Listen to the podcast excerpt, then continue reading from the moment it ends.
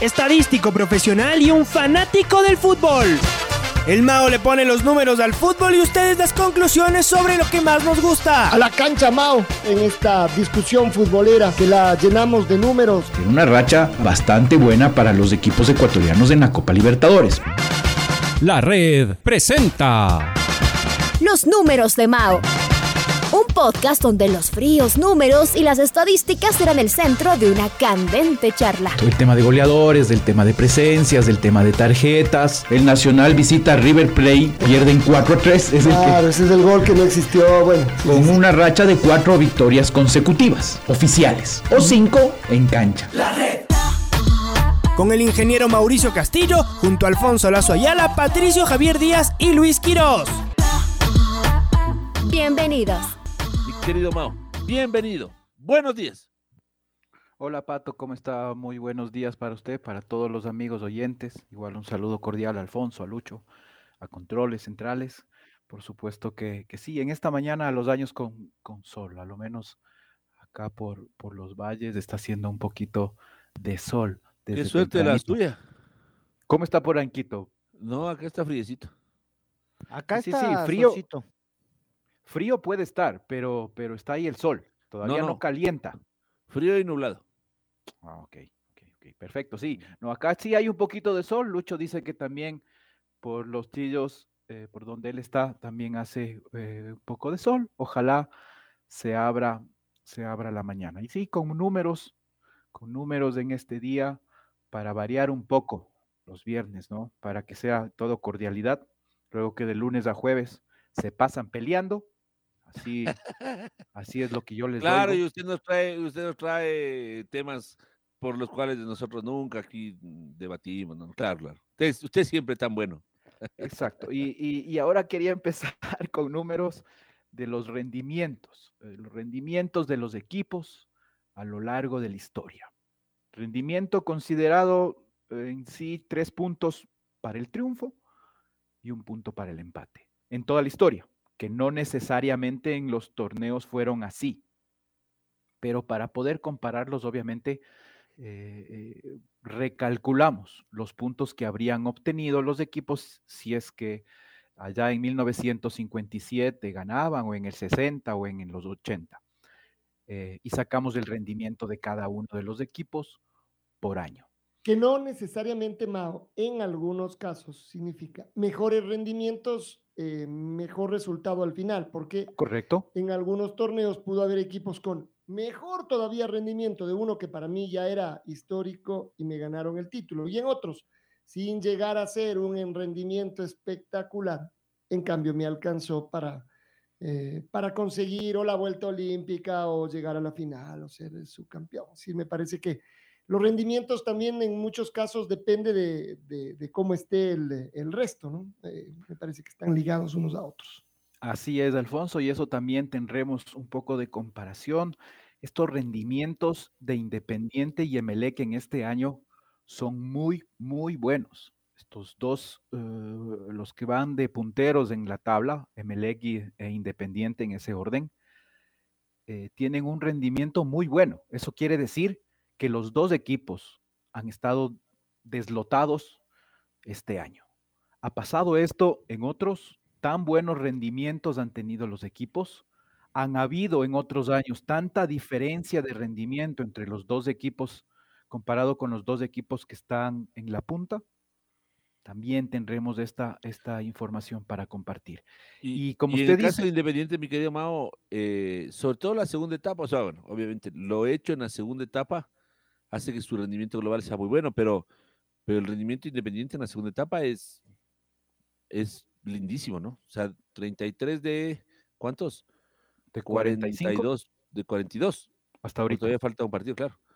33 de 42, ¿qué porcentaje resulta?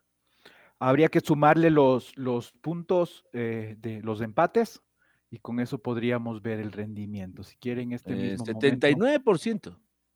Ahorita el, el 79% Independiente en segunda etapa, segunda etapa. 79%. Eso es.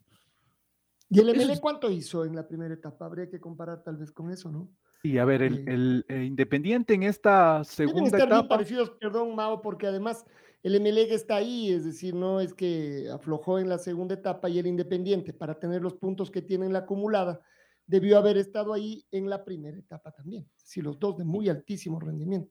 A ver, Emelec en la primera etapa hizo un 75.6% Mm. de rendimiento, Claro. mientras que Hizo El 34, Independiente. ¿no? 34 puntos de 45 posible. 34. Ajá. Independiente en esta segunda etapa tiene un 78.6% con 33 puntos. Le falta un partido. Eh, y por lo tanto, de ganar ese partido, subirá un poquito este rendimiento del 78.6, que, eh, como decía Pato, realmente es un rendimiento muy, muy bueno para esta segunda etapa, superando el rendimiento de Melec puntero en la primera etapa. Si gana el, el Independiente, cerraría con 80% de rendimiento. Cero, o sea, sí. 80%. Si es que gana, cerradito. en, en una etapa. Y ahí habría que sacar eh, rendimientos por etapas para ver eh, si es que es, en qué posición estaría eh, en toda la historia. Claro, Eh, pero, pero ahora- así de memoria, mi querido Mao, un 80% de rendimiento, un hipotético 80% de rendimiento si es que el Independiente gana en Cuenca. Y, y yo, la verdad, no me voy a acordar de un equipo sobre los 75, 77, o sea, con un 80% no me acuerdo.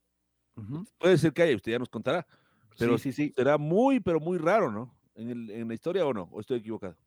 Sí, eh, podrá ser eh, eh, muy raro, habría que ver esto de las etapas y acuérdese, sí, sí, pero es que ahí tuvo muy buen rendimiento, pero muy pocos partidos jugados, sobre todo en estos primeros campeonatos de, de nuestro fútbol, en donde, en donde con ocho partidos un equipo era campeón de todo el año, de todo el torneo. Entonces, podríamos analizar también este tema de los rendimientos por etapas, no en sí de todo el torneo.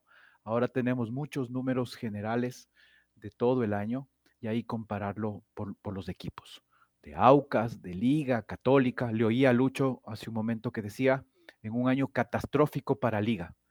Bueno, habrá que ver este año catastrófico de Liga cuántos ha tenido en toda la historia, porque eso nos pasa seguido, nos olvidamos rápido de la historia, nos olvidamos rápido de, sobre todo cuando nos fue mal. Y claro, tenemos siempre presente los años que nos va bien. y Pero, asumim- pero, y, y ¿sabe qué, Mao? Peor todavía, porque si esos años que nos fue bien fueran hace 10, hace 15, hace 20, hace 30, todavía. Pero cuando los años en que le fue bien fue el anterior y el anterior y el anterior, entonces, claro, el tema de la memoria ya ni, ni siquiera usted le puede culpar a la falta de, de memoria. Y, y tal vez así mismo funciona el fútbol, pero bueno, eh, tal vez ahí el, el único tema que habría que hacer es saber exactamente qué es lo que uno ah, culpa, ¿no es cierto? O Es sea, decir, Liga tiene, Alfonso, en este momento un 52% de rendimiento, 51 y piquito. 51-7. Ajá, en el global, en el año. Ajá. Es un poquito más de lo que fue campeón en el 90, por ejemplo. ¿Por No, mucho Porque más, sistema- Pato. Mucho más. Bueno, pero ese año sí fue muy, muy, muy atípico, ¿no? Muy atípico, claro. eh, Liga, en cuanto al rendimiento global del año, me parece que se ubicó en quinto o en sexto lugar. Pero También claro, tiene que ver a veces con la forma en la que se juegan los torneos. ¿no es Claro. Estos, estos son torneos con menos vericuetos de este que jugamos ahora, es bastante más, entre mm, comillas, limpio, ¿no? Es decir, el que gana aquí, el que gana acá, y si ganan dos diferentes, final, punto. No, no hay más. Claro, porque acuérdense que Liga para llegar a los cuadrangulares de previos al cuadrangular final, Liga entró con las justas. Entró, si no estoy mal, octavo. Y ahí jugó los cuadrangulares previos al cuadrangular final sin mucha expectativa. Y ahí acelera y entra entre los dos primeros y luego en el cuadrangular final acel- eh, gana y también se beneficia de los puntos que se restan el resto y Liga termina siendo campeón con siete puntos en época de dos puntos por victoria. Entonces, no era, a ver, ¿cuántos? Eh, Siete sobre, eh, sobre doce. Sí, ¿verdad? En eh, el, ¿Usted se refiere al, a- al cuadrangular final? Claro, eran 12 puntos disputados porque solo era dos por victoria, y Liga ganó siete. O sea, incluso en ese cuadrangular, Liga hizo un poquito más del 50%. Porque... Claro, nadie, nadie se sacó ventaja. Todos, casi todos ganaron sus partidos de local. y hubo muchos, más, bien hubo muchos empates, acuérdense. No sé si muchos, pero Barcelona y Nacional empataron. Pero el Emelec ganó lo suyo, el Nacional ganó lo suyo, eh, y la diferencia se dio. Eh, no, no, y también Barcelona y Emelec. ¿Sabe cuál fue la diferencia? Que Liga le ganó a Nacional el uno y empató el otro. Ajá. Eso marcó la diferencia con el. La famosa media inglesa que se decía antes. Ahí sí sirvió, es decir, se alcanzó, porque el resto no lo pudo conseguir. Pero claro, ahí no hubo un equipo deslotado. Para que haya un equipo como, como hoy el Independiente o incluso el mismo Emelec eh, y que saque tantos puntos, se necesita que haya otros que estén muy mal, que pierdan muchos puntos. Y eso es lo que ha ocurrido efectivamente. En ese cuadrangular que usted trae a colación, eso no hubo. Eh, los cuatro fueron muy parejitos. Muy parejito. Entonces, la Liga terminó con un rendimiento del 50, pero terminó siendo campeón. Hoy, con un rendimiento del 50, ¿cuánto dijimos? 52% para cerrar. Liga va a terminar en, sexto lugar. del sexto lugar nadie le mueve a Liga. Sexto de 16 es un poquito encima de la mitad de la tabla. Y para los, los eh, e, este, por ejemplo, sí creo que es un año en el que Liga fracasó sabiendo que tenemos mucho cuidado con la palabra fracaso, que nosotros no lo usamos mucho cuando liga, cuando cualquier equipo no consigue alguno que otro objetivo, pero yo creo que este año, particularmente este 2021, sí fue de fracaso. Y entonces mm, quiere decir que el año anterior eh, no fracasó, pero ahí ya se usó esa palabra. Si es que el año pasado fracasó, fracasó es una palabra muy chiquita para lo que le está ocurriendo a Liga hoy. Lo que pasa es que yo, yo, por ejemplo, no creo que el año anterior Liga fracasó. Para mí además, Pato, es sabe que doloroso cierre, pero Liga no fracasó el 2020. Como usted decía, Pato, eh, uno fracasa en base a los objetivos que tiene, que tiene y, que, si cumple o no. Y creo que Liga en este momento, eh, su objetivo, en general, más allá de que puede tener eh, objetivos todavía más ambiciosos, como esto, ser campeón, pero creo que actualmente Liga, su dirigencia, sobre todo, busca siempre estar en Copa Libertadores. Y como un segundo objetivo, creo yo, ser campeón. Esto, obviamente. No creo, Mao, no creo. Yo creo que es al revés. Yo creo al revés, campeón primero y después Copa. Más bien, eh, y después, o va de la mano. Como, consecuencia. se conforma con la Libertadores, digo. es decir, esto como en todos los órdenes. Yo estoy seguro que todos los equipos pensarán eso. Quiero ser campeón, si no la Libertadores, si no Sudamericana, si no salvar la categoría. Ah, claro. Que yo esté salvando la categoría desde la primera fecha, eso es otra cosa. Pero, por ejemplo, todos, hablando, todos los equipos hablando, Alfonso, Barcelona, Emelec, ahora Independiente, y ni siquiera creo que Independiente todavía tenga como objetivo eh, fundamental ser campeón. No, yo creo que eh, sí. Creo que Liga este Católica, Independiente, Barcelona, Melec son los cinco equipos que se plantean desde el principio, del principio del año pelear bien arriba. Y particularmente em, los tres grandes. Pero para mí incluso no ser campeón no es un fracaso, porque como todos sabemos, ser campeón, campeón, campeón, campeón, hay uno solo, dice una canción de cancha, ¿no es cierto?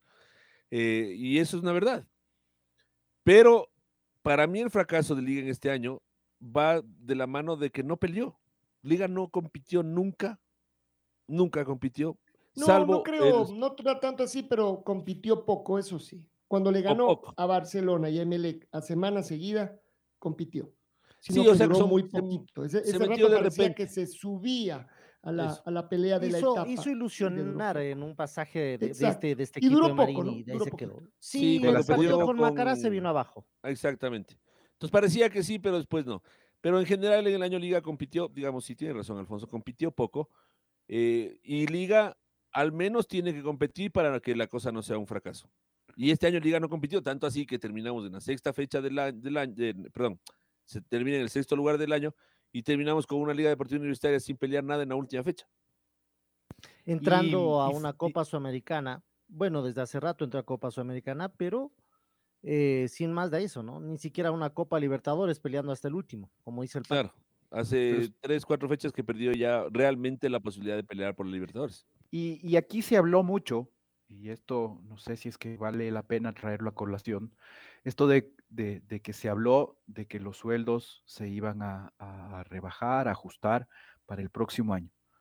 Fue una coincidencia esto desde que más o menos se lanzó esta, esta declaración y que el equipo empezó a caer, o, o- o fue una coincidencia, digo, o realmente influyó en el grupo. Pero el año anterior también recortaron los sueldos y Liga llegó a la final.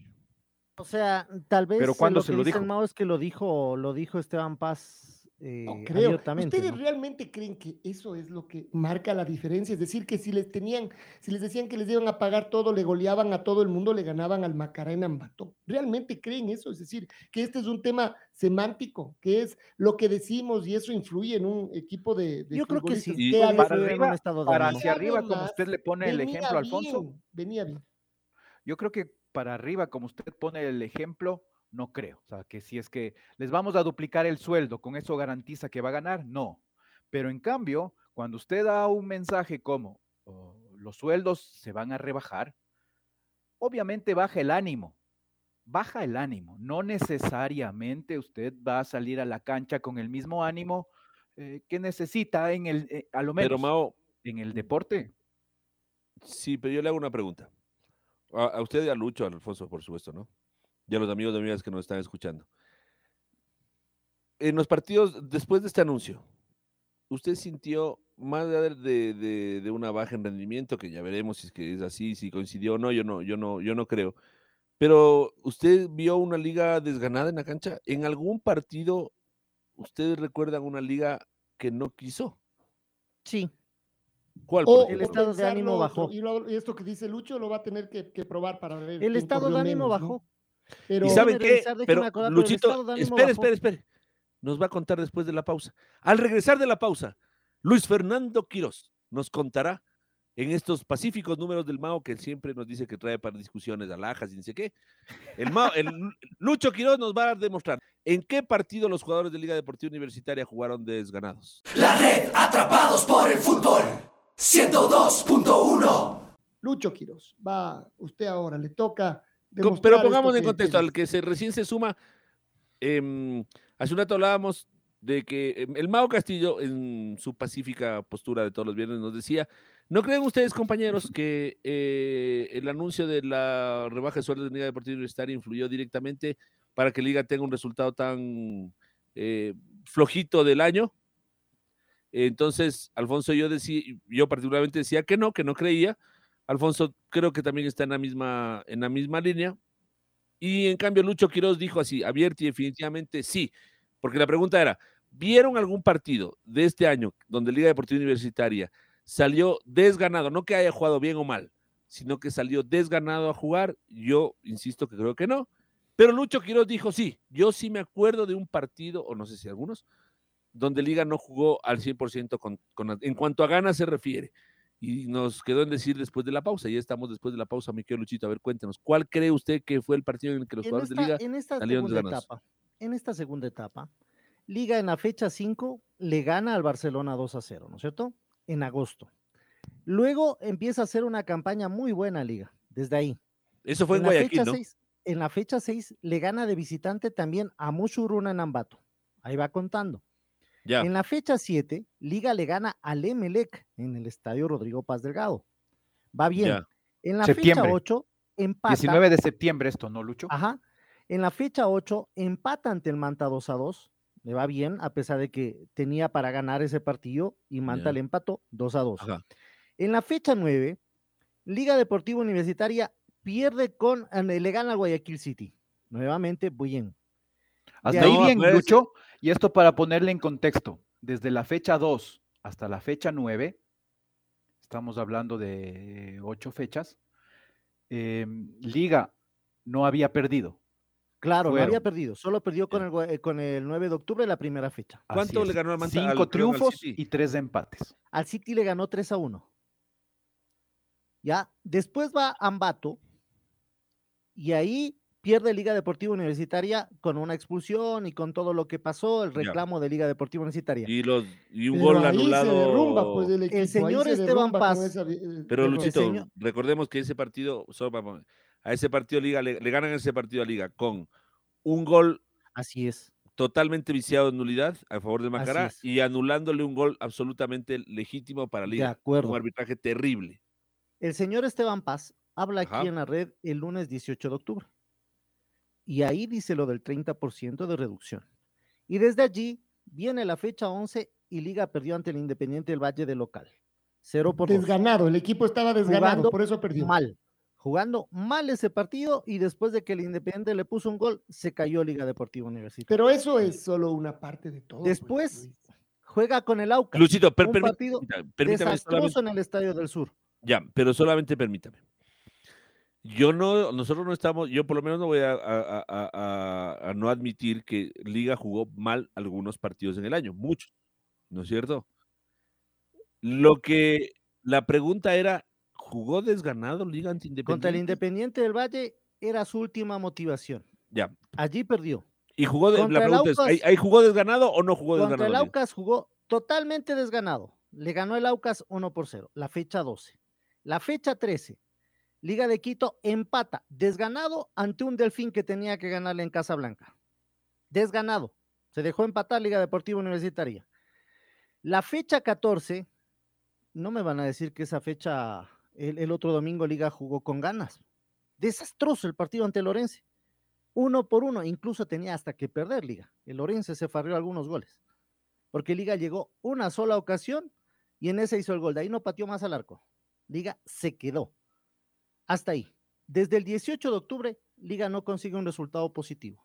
No consigue un resultado positivo desde que se habló aquí en la red de la reducción del 30% del sueldo. Bueno, muy bien, ya está. Su teoría está expuesta. A ver, el partido ese con Macará eh, terminó cerrando las posibilidades de Liga de pelear la, la etapa. Eh, además, en eso coincidieron todos. El golpe fue, eh, fue No durísimo. creo que porque le cerraba Liga todavía venía por la etapa. A ver, a ver. Luis, Luis, ahora es al revés. Ahora usted es el que escucha y, y- Bueno, y después hablamos nosotros, ¿no es cierto? Así como Claro, hicimos hace un refutar. ratito, con su pedido. Porque Claro, usted quiere que sea así, así lo hacemos. Listo, Luis, cuando yo termine de hablar, le toca a usted, listo. como usted mismo ha puesto las reglas. ¿Le parece? Listo, no hay problema. Entonces, em, entonces, eh, ese partido con el Macara eh, terminó liquidando a Liga en, en la etapa. Pero después le tocó enfrentar al mejor equipo de la etapa, que comenzamos diciendo esto, ¿no? El rendimiento del Independiente del Valle.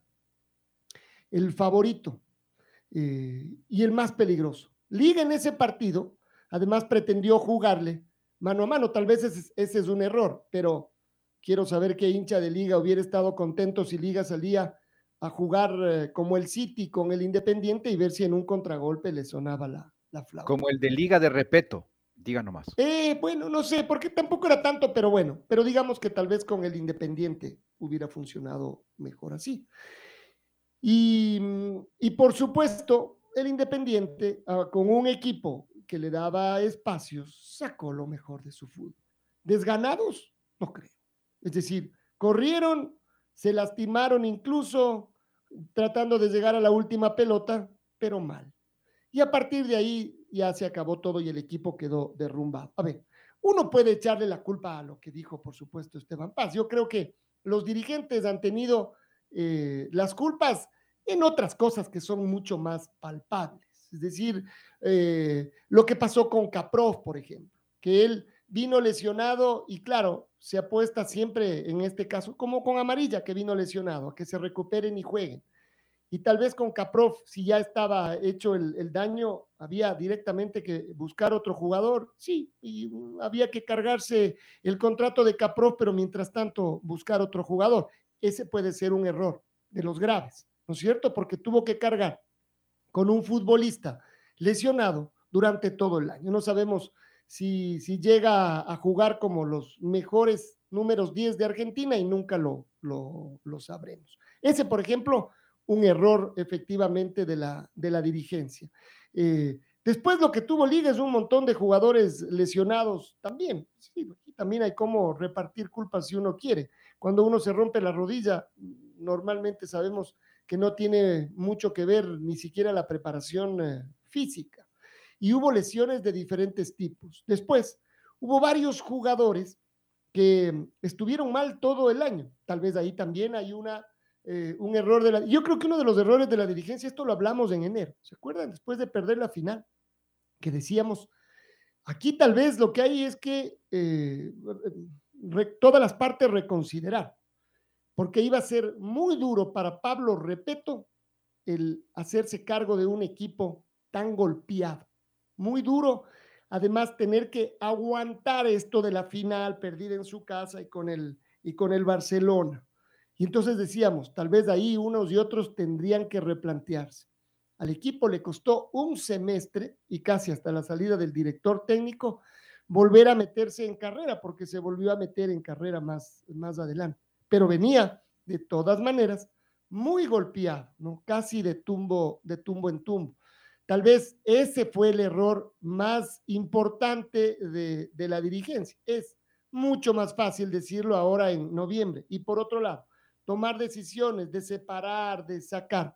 Eh, no es, no solo no es la, la, la, decisión más inteligente en el fútbol, a veces no solo por costosa, sino porque si nos ponemos a sacar jugadores y directores técnicos cada vez que la cosa viene mal, pues todos los equipos terminarían con cinco o seis técnicos en el año y cambiar, si pudieran, 20 jugadores extranjeros. Entonces, yo creo que hay como echarles, eh, echarle buena culpa, por supuesto, y a la cabeza, a la dirigencia de Liga Deportiva Universitaria.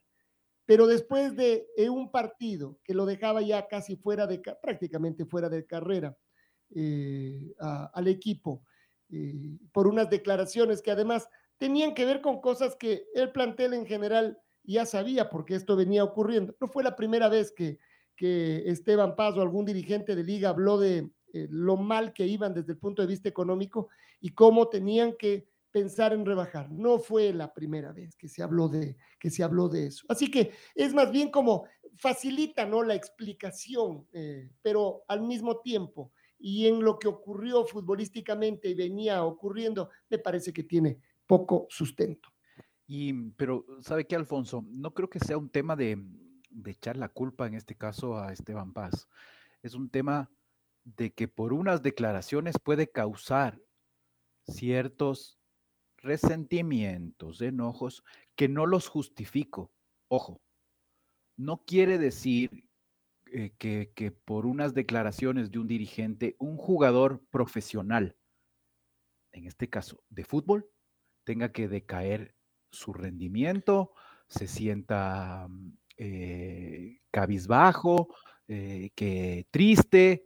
No, no lo justifico, pero sí puede ser que haya influenciado.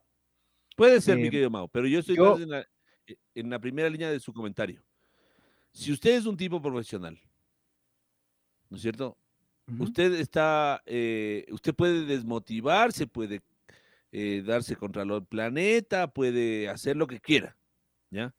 Pero si eh, usted en cualquier ámbito de la vida no está de acuerdo con las circunstancias, con las condiciones, con los cambios, lo que sea, usted lo habla. Y entonces se retira. Y dice, ¿saben qué? Así conmigo no cuenten. Porque también puede pasar. No me gusta, no quiero, no estoy bien, me voy. Pero eso de que me quedo y entonces yo hago, antes hacía cinco, ahora hago cuatro o tres o dos, o no hago, o espero que me voten. ¿No es cierto? Eso, a mi gusto, es eh, deshonesto. Porque si usted está por 1, por 5, por 100, da el 100. Por 1, por 5 o por 100. Si usted, si es que es cierto, como dice Lucho Quiroz, que hubo varios partidos en los que la Liga jugó desganado, y yo creo más que jugaron mal, pero bueno, no importa. Va a ser bien difícil que eh, una podamos, línea. Exactamente, sí, sí. De, de, cuándo se juega mal y por qué. Y además, la coincidencia, yo creo que le justifica, bast, eh, bast, justifica bastante bien la, la, postura de Lucho Quiros. Pero si es que esto es así, pues es, esos jugadores tienen que ser identificados, tienen que salir. Yo conozco que se bajaron, Pato. Se bajaron. Hubo malestar. Conozco dentro de Liga que hubo malestar. Hubo es malestar que el malestar, yo, yo, el malestar lo justifico. O sea, aguanta, aguanta, aguanta. No quedamos en 10 y ahora me dice 5 entonces, y la anterior semana fue Esteban Paz y les dijo menos. O sea, yeah. el 30% vamos a reducirle menos fue el anterior miércoles. Esteban Paz bajó a Pomaski y les dijo, De y hubo malestar. Y es más, Pato, nada más. Les Ajá. estaban adeudando, no sé cómo estén ahora, dos meses de sueldo a los jugadores de liga también. Ahí también existía otro malestar. De acuerdo, Lucho. El malestar yo lo, lo entiendo. Nos puede pasar a todos en cualquier ámbito de la vida. Yo no estoy de todas acuerdo, las porque yo lo- decisiones. si a mí me tocan, yo voy y hablo con, con él directamente. O sea, le digo, a ver, aclaremos esto, ¿cómo vamos a hacer? Ayúdenos, a ver, vamos.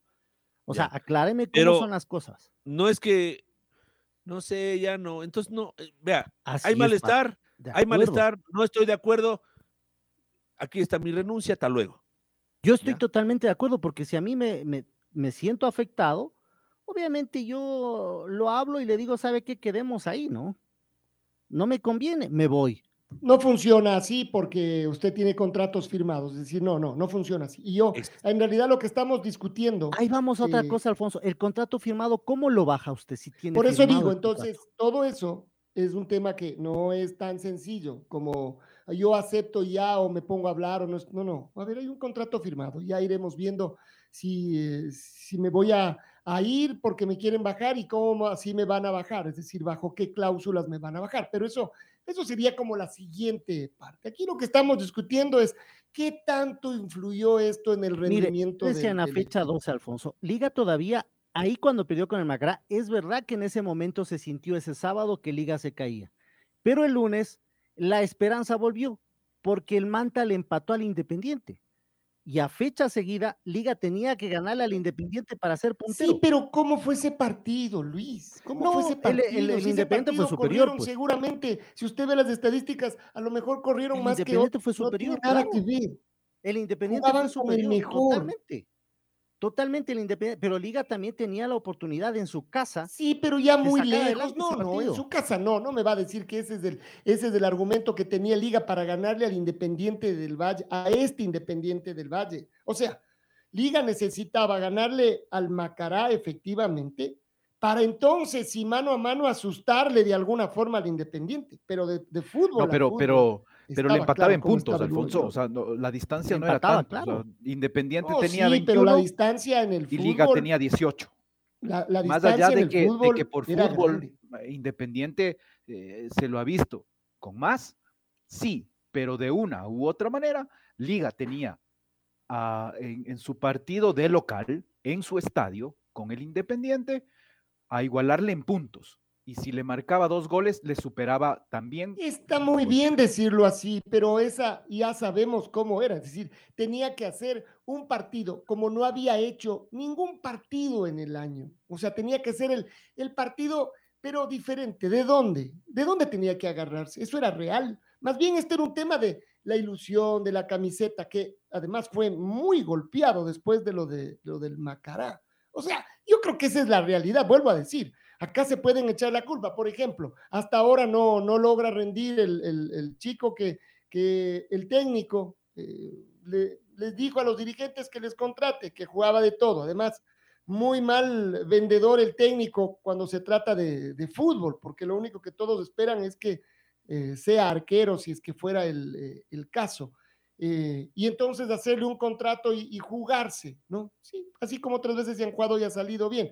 Ahí están los, los errores. Pero les vuelvo a decir, ¿en serio creen ustedes que estas cosas chicas son las que realmente explotan en todo? Es decir, que ese Es que no, es el que no es grave tan- error. es que no podemos, tal vez como dijo el pato, y tiene razón, es difícil comprobar, Alfonso, pero supóngase, uno tiene gente que le cuenta desde adentro que cayó mal esa, e- esa resolución, cayó mal dentro de los jugadores, vino mal. Seguramente, Luis, si pero nosotros no le más preguntamos a un jugador, ¿sabe qué, Luis?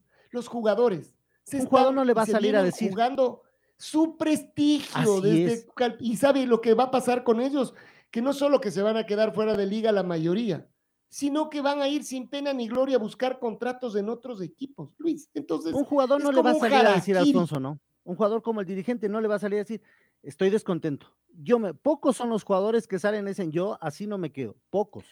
No, y además, "No, si es que no lo dice, dicen". si es que lo dice en el año, eh, lo banquean, pues. O sea, Así es, claro. normalmente ya no va a tener cabida en el primer equipo. El tema está, como digo, eh, no sé si es que eh, no, no que por unas u otras declaraciones, y eso yo comparto, Alfonso, con usted, va a cambiar la manera de, del juego y, y, de pronto van a hacer eh, lo que no se le ha visto en el año.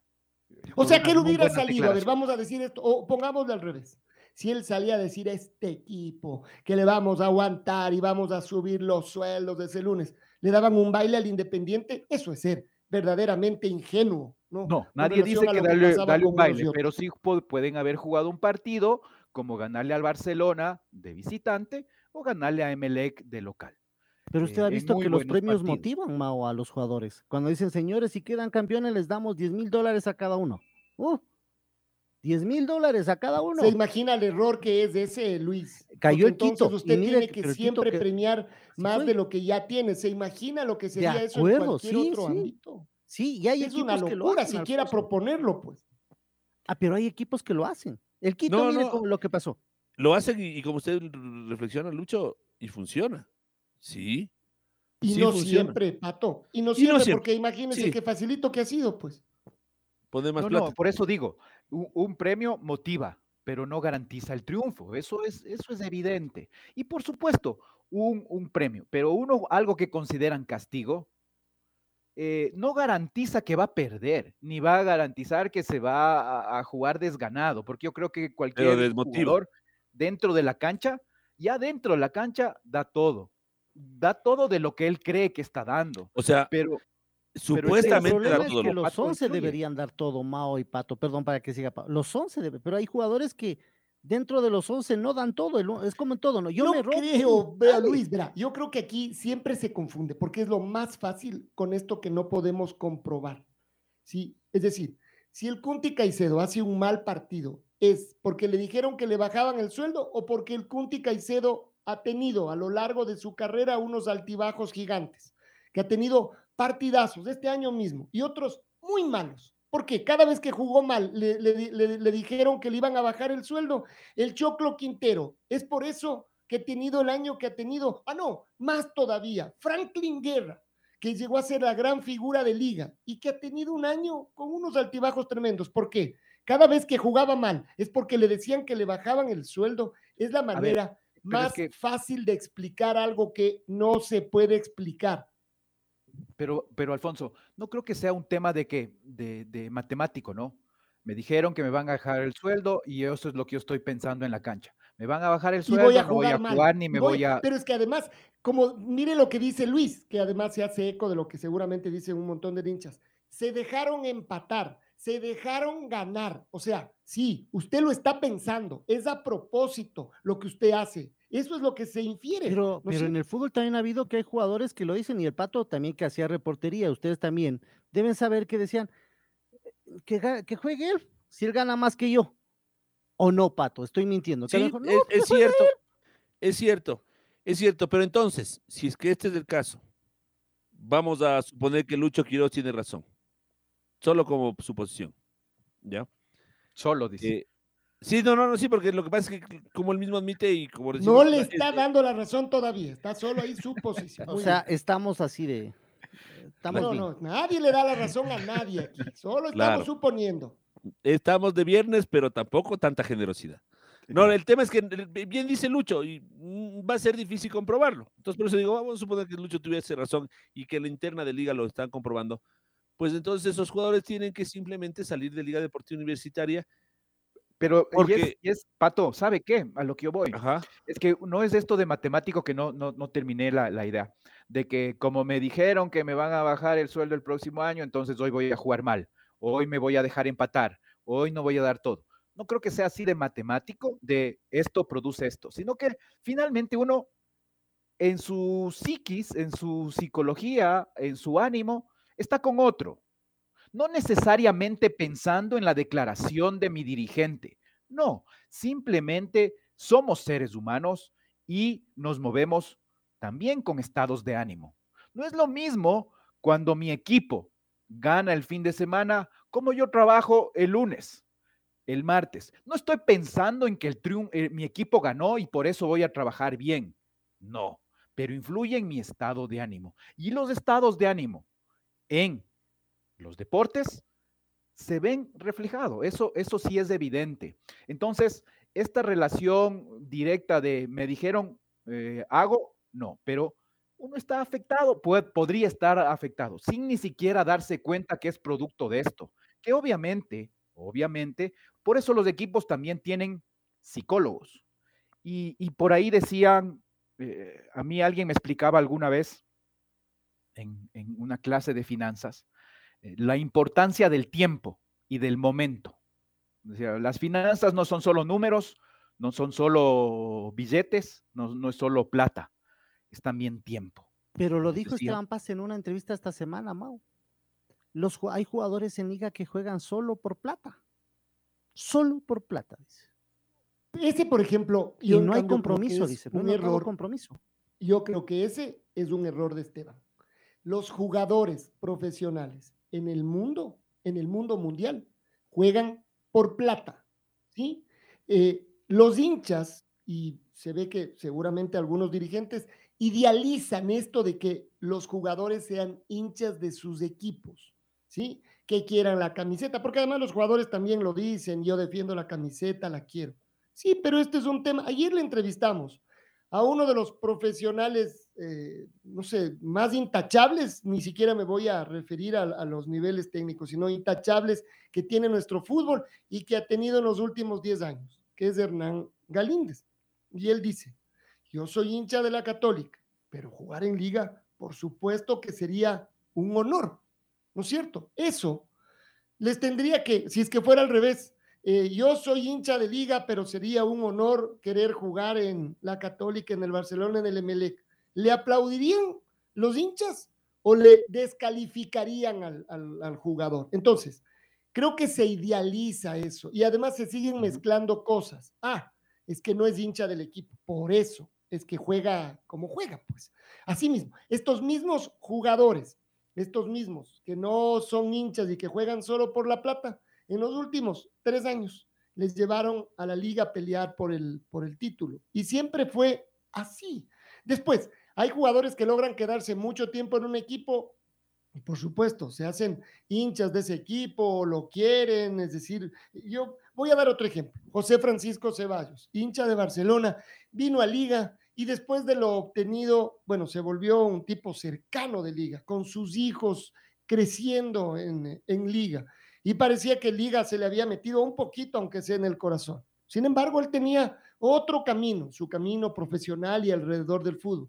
Y terminó siendo presidente del Barcelona. Y todo eso que parecía que no solo jugaba por dinero, sino que le había agarrado cierto cariño, quedó desvirtuado. Y uno dice, no, le agarró seguramente el cariño y mientras jugaba, pero jugaba por plata, por eso jugaba. Los, los futbolistas profesionales juegan por plata, lejos del tema de los hinchas, que ponen plata, son hinchas de un equipo y además ponen plata para comprar la camiseta, para pagar la entrada. ¿no es cierto? Es decir, me parece que hay esta idea equivocada de, cómo es el tema con los profesionales, ¿no es cierto? Eh, usted tiene que, quedarse en un equipo. Pues, tiene usted que tiene que quedarse en un equipo porque va a jugar los últimos partidos definitivos, pero llega. Hay equipo al que usted ha dicho que le ha querido y que lo defiende a muerte. Y llega una oferta, tiene que salir ahorita, se va a perder esos partidos. con el dolor del alma, me tengo que ir, pero Ojalá que les vaya excelente. En ese mismo orden de ideas, como decía Santiago Escobar, en ese mismo orden de ideas, si le están pagando, te tiene un contrato, está ahí, juegue. Punto. Eso es todo. No, Mire lo que también dice a partir de ahí, de lo que usted dice, Alfonso, el profesional no tiene justificación, para, así como juega por plata, entonces si hay plata, que juegue. Mire lo que dice Esteban Paz también. Hay un grupo de jugadores que no tienen mística para ganar en liga. Eso lo dijo Esteban Paz eso lo ha dicho Esteban Paz, Luis. Eso lo ha dicho usted, lo ha dicho el Pato, lo dice todo el mundo. El Pato hace una lista de los jugadores que han pasado por liga y que no han tenido la mística. Es casi como un tema normal. Habrá unos que sí y otros que no. Si todos los que llegaran a Liga, Barcelona, Emelec, digamos a los grandes, al Nacional en su, en su momento, tuvieran la mística para jugar ahí, ganaran siempre. Y eso no es posible. Y muchos de esos futbolistas fueron a ser campeones en otros lados. ¿Cómo? Tuvieron la mística para jugar en otros lados. Es posible. Pero esto también ha pasado. La mística, ¿quiénes? Los que han salido es Usted ha escuchado, ¿no? Las, la, la historia normalmente la cuentan los que ganan, los que pierden tienen muy poco chance de, de contar, de contar su versión y de que les den bola. Y en el fútbol eso me parece que se pone de manifiesto más todavía. Los que han ganado tienen, los de, de la selección ecuatoriana, vea, la selección del 2010 que no fue al Mundial, desde mi, eh, con todo respeto, humilde punto de vista, es la nos mejor de selección de todos los tiempos, la de la eliminatoria del 2010, y no llegó al Mundial. Y a partir de ahí, señalada, insultada. La selección del 2002, que no era ni de las anteriores ni de las posteriores la mejor, clasificó al Mundial. A partir de ahí, histórica para siempre, jamás, para siempre. Entonces, en el fútbol, los resultados marcan esto, de dónde mismo está usted, cuál es la mística que tiene. Los que ganan tienen mística, los que pierden, además, en su equipo no la tienen. Hay algunos que viven con ese estigma, hay otros que logran sacar. Pero no solo por ganar o perder, Alfonso. Yo creo que un equipo. Yo creo que sobre todo, sí, Pato, sobre todo. Pero, por ejemplo, ¿usted, usted cree que el Argentina campeón del, su campeón del 90 no era un equipo con mística y no ganó? Y sigue siendo un equipo referente para los argentinos por todo lo que pasó. Liga, en Pero cambio, de, esos, de- de, esos, de esos casos, ¿usted cree que el equipo que perdió la final del, del año pasado con Barcelona no tenía mística y que la gente lo recuerda por su mística? ¿Qué le parece, Pato? Y perdió por penales. No, ¿qué le yo creo que a ese equipo le faltó calidad, no mística. Mm, yo no, creo bueno, que pero le estamos faltó- hablando de la mística, no, no, a ver. Por eso- Pato, por eso, estamos entonces, por- hablando de mística. Por eso, Ese entonces, no, no, no, no aplique el año anterior. por No aplique el año anterior. Pero, por ejemplo, el equipo del 90 debe ser el referente de la mística en el Liga Deportiva Universitaria. Dígame, Y- ¿cuál, qué equipo tiene en, en el imaginario más mística que el del 90? otra vez, ganó, que si no ganaba, porque como ese equipo del 90 Liga tuvo desde el 81 eh, un montón de, de equipos, de buenos jugadores, y en uno que otro campeonato estuvo peleando, con gran mística, además con muchos jugadores de la casa. ¿Y qué pasó? Nada, no ganó. Si ese equipo no queda campeón, no tiene mística. Claro, porque faltaba lo otro que es más importante. Porque la mística es un complemento. Usted con mística no gana. Usted con- gana con mística y calidad. Y, co- y con buenos jugadores. ¿No es cierto? Entonces, si, los, si suma todo eso, entonces tiene un equipo ganador. El Quito del 2008, por ejemplo. Equipo con buenos jugadores. Pero a eso le sumó mística. Y premios. La Liga del 2008 también, pues la que fue campeón de Copa. Libertadores. Oiga, Lucho, y el Quito del 2008 tenía Claro, calidad, claro, sí. sí, mística sí, sí. y premios. Otra vez, muchos deportivos quitos tuvieron premios, Pato, así como muchos ligas deportivas universitarias. Pero no debería haber premios, Alfonso. Melex. No, no, esto es, Lo que usted es dice parte es del verdad. fútbol. No me Pero voy a poner tampoco aquí ingenuo en pensar no debería haber premios. Así es como O sea, funciona. pero, pero lo deben hablar a inicio de año, Alfonso, ¿no? O sea, como en la selección, en la selección lo tiene hablan, premios. lo hablan, pero ¿sabe lo que ocurre? Que los muchos dirigentes eh, convertidos, o no, hinchas convertidos en dirigentes y otros que ni siquiera son dirigentes, llegan al vestuario el día del partido y ofrecen cosas. Sigue pasando y uno dice, no, no creo.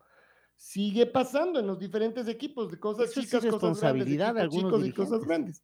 Seguramente que no está bien y que debería cambiar, pero existe, Luis. El fútbol es parte de eso.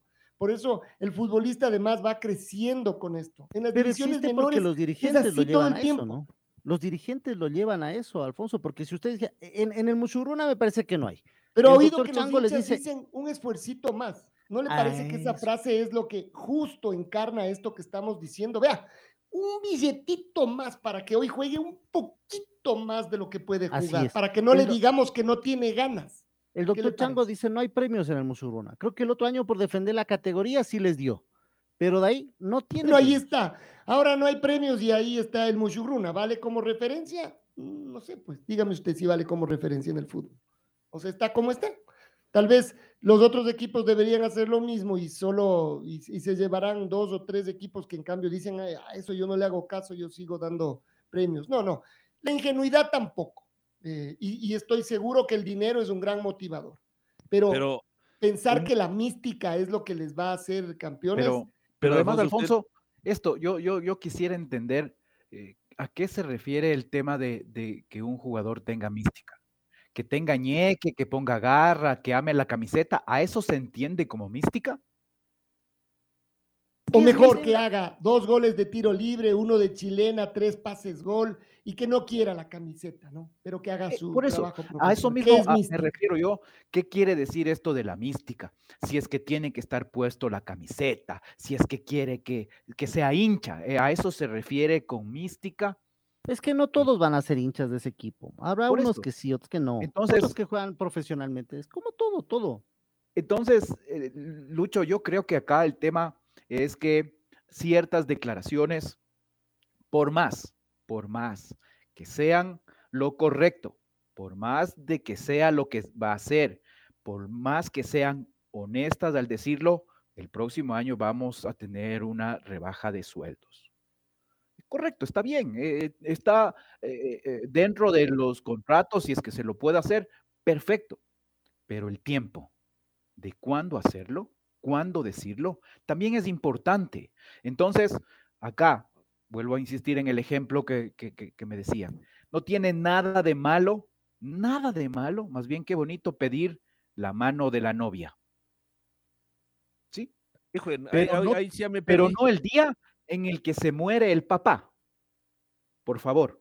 O Esto sea, hay que saber lo para que decir el saber tiempo y el cuándo. momento de cuándo decir las cosas. Y creo yo, Esteban Paz, en este caso puntual, sí se equivocó. Más allá, y ahí sí, yo creo que a los jugadores no estaba con el comentario que dijo, no diciendo eh, que tengan mística, sino más bien sean profesionales. Porque a pesar de que se les va a bajar el sueldo, jueguen con todo, porque están ganando un sueldo hoy y están, eh, eh, si es que están al día, al día, son jugadores profesionales. Así que hoy, con este comentario de decir, "Mm, eh, el próximo año vamos a bajar los sueldos, no estoy apelando a su mística, estoy apelando a su profesionalismo, porque a pesar de que lo que les estoy diciendo y que les puede afectar a sus sueldos y que tienen que reacomodar su economía, eh, sean profesionales y denlo todo en la cancha. Porque además no solo son de ellos, sino con estos comentarios. ¿Usted cree que cuántos otros eh, dirigentes o intermediarios de jugadores eh, no les llamaron a mucho, a muchos de los de liga? Yo ¿Les van a acuerdo, bajar el sueldo? Pero, pero Eh, entonces, váyanse. Y hagamos una Y- y- cosa, perfecto, creo que queda todo dicho, vamos a bajar lentamente el telón, vamos a hacer Claro, una pausa yo- yo- y yo- vamos yo- a cambiar de camiseta. Es que ya Pero- hemos dicho todo, Pato, seguir diciendo creo que ya es. Sí, pero si no vaya, es que Alfonso, yo creo que lo más honesto es váyanse. Bueno, ya, dice, pero es que hay ya- contratos pero eso firmados. ya había dicho hace un rato, Pato, lo que que creo que ya re- hemos dicho todo. Claro, pero había re- que resigne, decir. re- re- ¿cómo es? No es resigne, ¿cómo es? Eh, Rescíndeme el contrato, me voy. rescinde a contrato, me voy. ¿Que ¿Por qué no? Porque lo que Me ganan en parece liga que ahí Perlaza, no van a ganar en ningún equipo del fútbol ecuatoriano. me parece que ahí Perlacha, Perlaza ha hecho eso, ¿no? No, yo no me quedo, me bajan el sueldo, me voy. Gracias de conversión. Ok, eres sincero, listo, arreglemos. ¿Te vas? Se va. Eso es todo. Y oiga, a- Al- Alfonso, eh, y luego de la Pero pausa, Perlaza, que a Perlaza le dirían que le iban a bajar el sueldo, como A dice el Perlaza, Pato Javier, en, En enero, general, y que entonces por eso venía jugando tan mal, como dice el Pato. Tal vez eso le ya es otro tema más personal, creo que. Ahí, Bueno, ya ahí está. fue. Ya ahí un- Entonces, un el rato que ya nos empezamos a hablar uno por uno, resulta No, yo sé Luis, que la que última todo Perlaza, será personal. en la Ya última dijimos reunión que ya cayó el que telón, no. pues, hey, vamos Ah, a la no, pausa. solo con eso ya no va a volvemos. Lo que Solo con que Perlaza- vamos a la pausa. Es que no, Perlaza dijo la otra semana, señores, si me van a bajar el sueldo, yo me voy. Lo otro que pasó con Repeto y Esteban Paz, eso ya fue otro tema. La red Atrapados por el Fútbol 102.1 A ver, vamos ahora con la Universidad Católica, ¿no? Eh, comenzamos a esbozar el tema de las campañas de, de Liga Deportiva Universitaria. ¿Cuál es la curva de la Universidad Católica, Mau? es, es realmente eh, eh, importante ver, ¿no? El, este, este tema de, de- de universidad católica y, y sobre todo al punto al que he llegado. Hay que decir, y creo que es bastante, que el rendimiento de este 2021 es del, del 58.6%. Una vez más, entendido el rendimiento, la cantidad de puntos alcanzados entre la cantidad de puntos jugados. Una división, eso sale un, un- índice y eso se lo puede poner en términos de porcentaje. Entonces, alcanzado el 58.6% de los puntos en este año. Y ese rendimiento es el mejor de la historia de Universidad Católica en la Serie A. Wow. A ver, sí. Ahí estamos viendo la. O sea, es el punto más alto, bien. Es el sí. punto más alto de toda su historia. Tiene Pese un promedio de problemas. rendimiento. Dígame, Alfonso. No, Pero ¿cómo no en el decía Luis, 73 pese a fue que su tuvo campeón? problemas. Eh, en el 80, 79 fue su campeón. En el En el se- 73. Ese es un punto, ese, es- ese era el punto más alto. Ese Pero era el este punto, punto más podría alto caerse, tenía un Mao, si no le va 57. bien. Si pierde, si pierde su, su Copa Copa Libertadores, dice Alfonso, podría caer. Claro, eh, dependiendo, habría a ver No por el cupo de la Libertadores, sino simplemente porque, le, porque al perder su porcentaje obviamente tiene que caer. Pato, ¿me puede calcular ahí qué pasa si es que se queda con la cantidad de puntos actual? ¿Cuál sería su rendimiento? El de actual es el 58.6, a falta de un Si partido. pierde, se queda con 51 puntos. eh, sobre 90 posibles, el rendimiento sería de 56.66666. ¿Cómo se llamaba cuando el número se repetía hasta el fin- infinito y más allá? Eso. No infinito y más allá.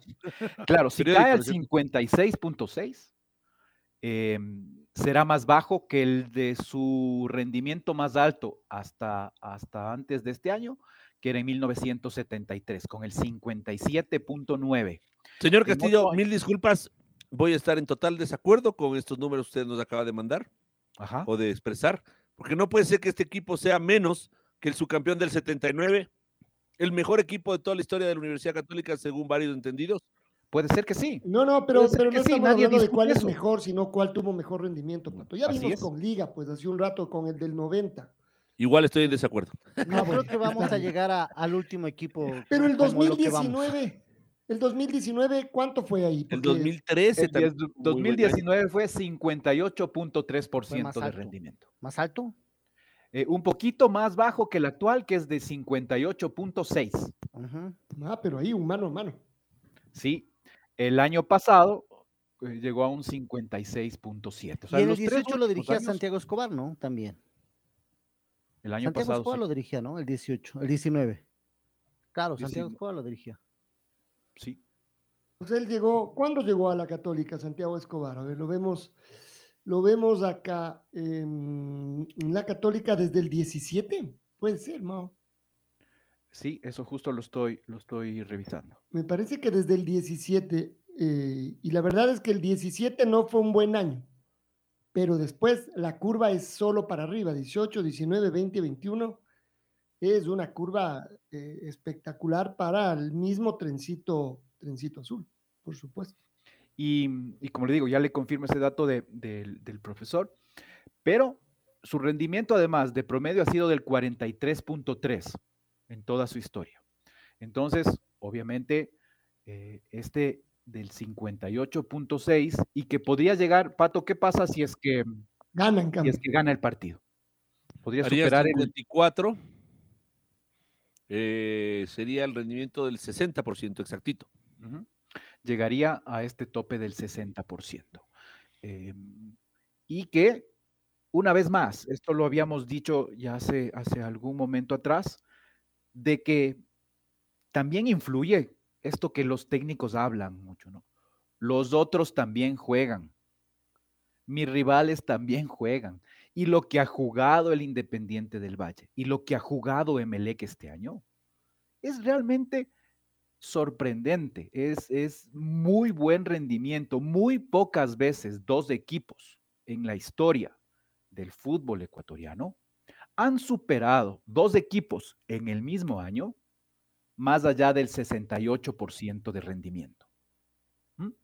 Y si es que, y si es que lo, lo, lo, ap- lo- lo aprieto y doy números más exactos, vamos a ver que, por ejemplo, en el 2021, Emelec tiene el 70.1 e Independiente el 69%. En el 2000, otro año en el que hubo dos equipos que tengan más allá del 68%, fue el 2010.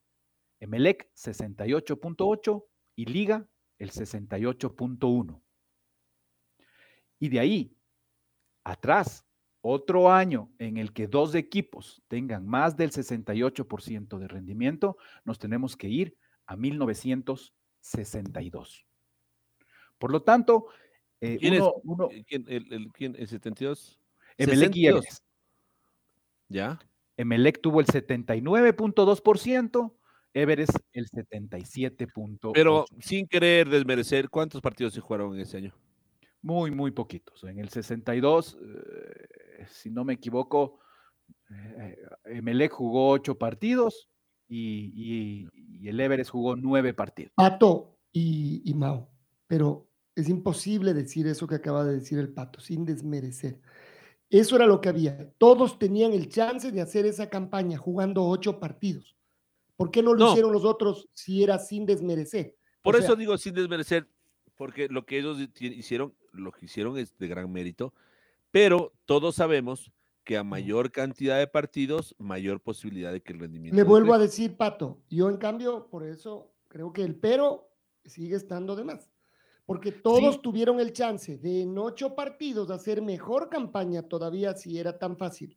El único que pudo hacer mejor campaña fue este equipo. Lo Es decir, cual lo les sí- hace y, eh, incomparables y, y súper meritorio.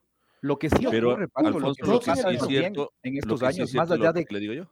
de cuántos No partidos se jugaron, más allá de pero, cuántos bueno. partidos se jugaron, yo creo que el campeonato nacional eh, actualmente es mucho más parejo que lo que existían en los primeros años. Habían mucho más equipos deslotados en los primeros años eh, que lo que es ahora.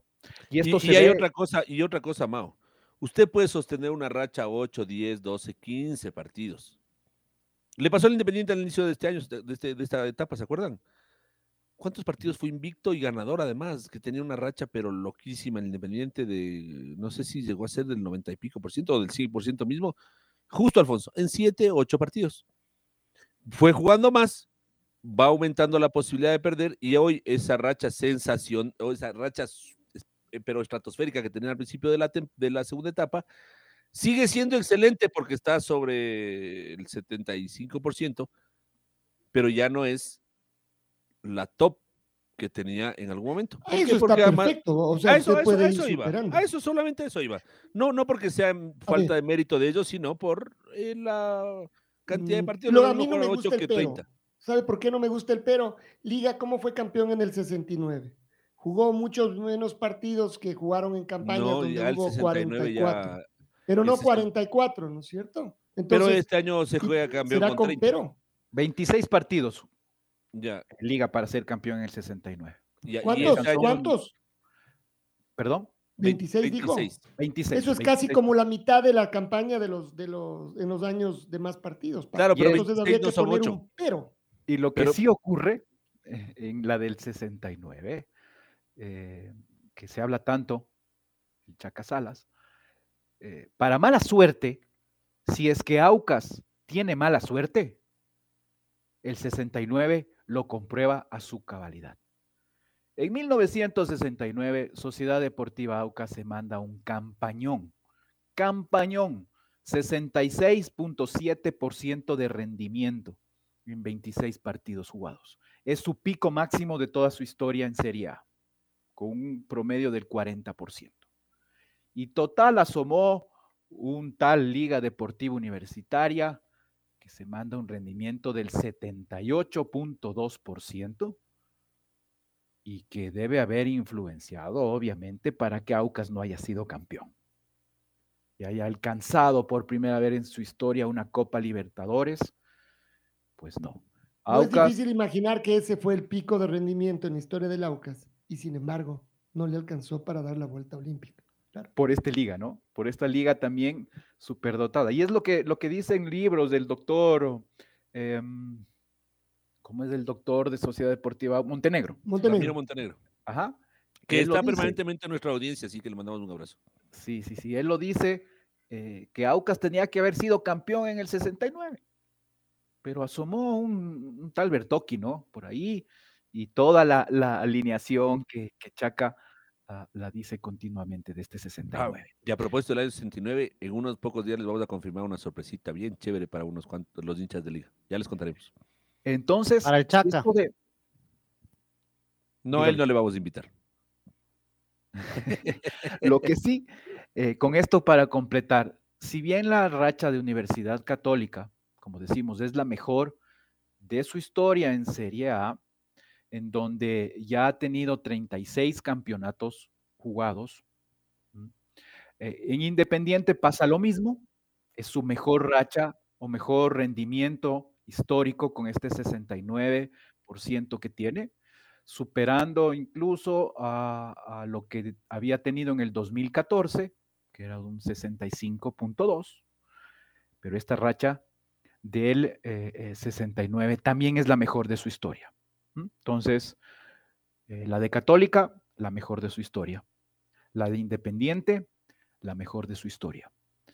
La de, por ejemplo, el Club Sport Emelec, este 70%, es un poco más del 70% que tiene hasta el momento, 70.1. Emelec no había conseguido un rendimiento superior al 70% eh, desde 1965, en donde tuvo este 83.3%. Eh, más allá incluso lo que está haciendo Emelec este año, de su tricampeonato entre el 2013 y 2015, que ahí sus rendimientos fueron del 66.7% en los tres casos, es, es, muy curioso esto, en los tres años tuvo el mismo rendimiento y alcanzó el título. En este está por encima. Y como decimos, eh, ningún hincha de Melec que haya nacido desde el año 66, o sea, ya 50 años, más de 50 años, no ha podido ver 55, ajá, no ha podido ver a su equipo con el rendimiento que ha tenido este año. Entonces, una vez más ponemos en contexto esto de las campañones que han hecho tanto Independiente del Valle y el Club Emelec. Sí, faltan tres partidos para estos dos, eh, pero si es que quieren también pasar a la historia, en el caso del Independiente, con ser campeón, eh, pasar a la historia, obviamente que sí. Para el Club Emelec, porque no necesariamente pasa esto, porque ya lo hemos hablado también, no necesariamente un tan buen rendimiento me va a garantizar el título. Ya lo ocurrido, y esto oh, influye mucho por los formatos del torneo. Pero en el formato actual, eh, sí, si es que uno es el de mejor rendimiento del año, es campeón. En, bueno, si es que no hay final. es que no hay final. Al menos su campeón. Bueno, sí. Si es Podría ser. Pero con un buen rendimiento usted al menos, perdón, se mete en la final. Correcto el mejor, pero el rendimiento además en comparado, no solo el de uno, sino el, también el del resto, ¿no? Eh, uno puede ser el mejor del año con un rendimiento del 60%. Y esto, y esto los números así lo comprueban. También es eh, que en este caso, estos dos equipos han estado, como digo, una vez más deslotados. Em, en cambio, el caso, para terminar, en esto de los rendimientos de Barcelona, Barcelona tiene un rendimiento global histórico del 56%. Por lo tanto, todo lo que esté, eh, pienso yo, por debajo del promedio, ya sí debería ser considerado. En cuanto a números, un fracaso. el de este año, el de este año es el del 57.5. Si este año no clasifica a Libertadores, sería un fracaso también. Por supuesto, por supuesto que sí. Eh, eh, sería un fracaso mayor del, tema de Barcelona. Eh, ha tenido muy buenos, muy buenos Perdón, un fracaso, un año en el que llegó a la semifinal de Copa Libertadores. En cuanto a campeonato nacional. pero e, ese es un buen punto. O sea, en, en, global no creo que sea un fracaso porque como usted dice, llega a semifinales de Copa y lo elimina uno de los favoritos para ser campeón, Flamengo. Pero en el campeonato local, no llegar a una Copa Libertadores con el equipo que tiene eso es lo que a uno hace pensar, Pato. Dice, fracasó no en el campeonato nacional. Pero más bien ahí es donde uno dice que hay que tener tanto cuidado con el uso de, esa palabra. Es decir, porque incluso una de las razones por las cuales su rendimiento en el campeonato no fue tan bueno fue porque estuvo peleando con los más importantes clubes del continente la Copa. Sería estoy- lindo ganar todo, pero no se puede ganar todo. Entonces, Yo comparto con ustedes es- eso, Alfonso, porque llegó a semifinales de Copa Libertadores. Por eso yo no me atrevería a decir que este año es de fracaso de Barcelona. O sea, que en el campeonato ecuatoriano de fútbol haya eh, tenido sus altibajos. sí, no y le fue bien, le fue, le fue, le fue más o menos. Y yo creo como que descuida. el campeón. Como dice Alfonso, descuida esto porque se fue con todo por la semifinal de la Copa. Es decir, acá pongo mi objetivo este claro ya este año, ser llegar a la final de la Copa. No Como yo y cualquiera además, pues. Si usted Claro. en semifinal de Copa Libertadores, vamos a jugar con el y no se pudo. equipo ecuatoriano que le toque, no. Yo también. Claro, y no se pudo, Pato, y tuvo el bajón. Claro, ese bajón normal que dicen los entendidos que usted llega al pico más alto y tiene que bajar. Y Barcelona lo está sintiendo y bajó. Entonces, para mí eh, no es un fracaso. O sea, A nivel de, a no nivel de año, a nivel de año no, pero lo que decía Lucho y eso comparto, a nivel de campeonato nacional, si se llegara a quedar fuera de la Libertadores, sí será un fracaso. Más allá que diga, no, no, sí, pero fue, fue semifinalista de la Libertadores. Sí, bueno, pero, pero eso no te, no te da ni siquiera cupo para las Libertadores del próximo año. Lo que te da un cupo es eh, tu rendimiento en el campeonato nacional. Eh, y por lo tanto, de no llegar, de quedarse afuera de la Libertadores de este año para Barcelona, eh, seguramente, obviamente, con esto que usted dice, con el asterisco de que llegó a, las, a la semifinal de la Libertadores, pero será un fracaso en torneo nacional. Otra vez, volvemos a la misma discusión. Digamos que dejamos el tema abierto. Habrá Lo quienes digan que dividimos. es un fracaso y quienes no creemos que es un fracaso. Listo.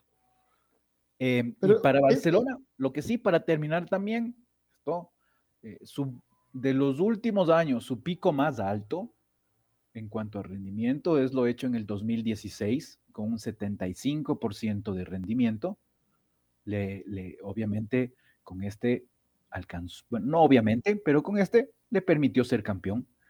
Luego tuvo una caída importante del 55.3% en el 2017. En el 2018 subió al 60.6. Al 2019 bajó al 58.3. Luego el año pasado subió al 62.5, con el cual eh, le alcanzó para ser campeón. Y este año, como decimos, es del 57.5%. Ese por pico del 16 es también espectacular. Espectacular. Casi el, el 75%. mejor del mundo mundial. Tres del, tres, conseguir tres de cuatro puntos, básicamente es esto, el 75%, es súper importante. A nivel, a nivel histórico, Más sabe con qué, Mao, compárele con, usted tiene ahí un, un porcentaje de promedio de Sí, Barcelona, del 56%, que es, que es alto, por promedio. cierto. Que es. Que es el mejor, el mejor de un equipo en, en el torneo nacional, Alfonso, el 56% de promedio. Eh, está incluso por encima de, de en muchos eh, menos años del Independiente, que tiene un 53.1, eh, que viene en alza, sí, que el último año llegó al 60%, el año anterior, y este el 69%, también, también son, son, son altos. Pero estos rendimientos, claro, del 2016 que alcanzó Barcelona, del 75, solo también es igualado en los primeros años, eh, en los primeros años del torneo nacional.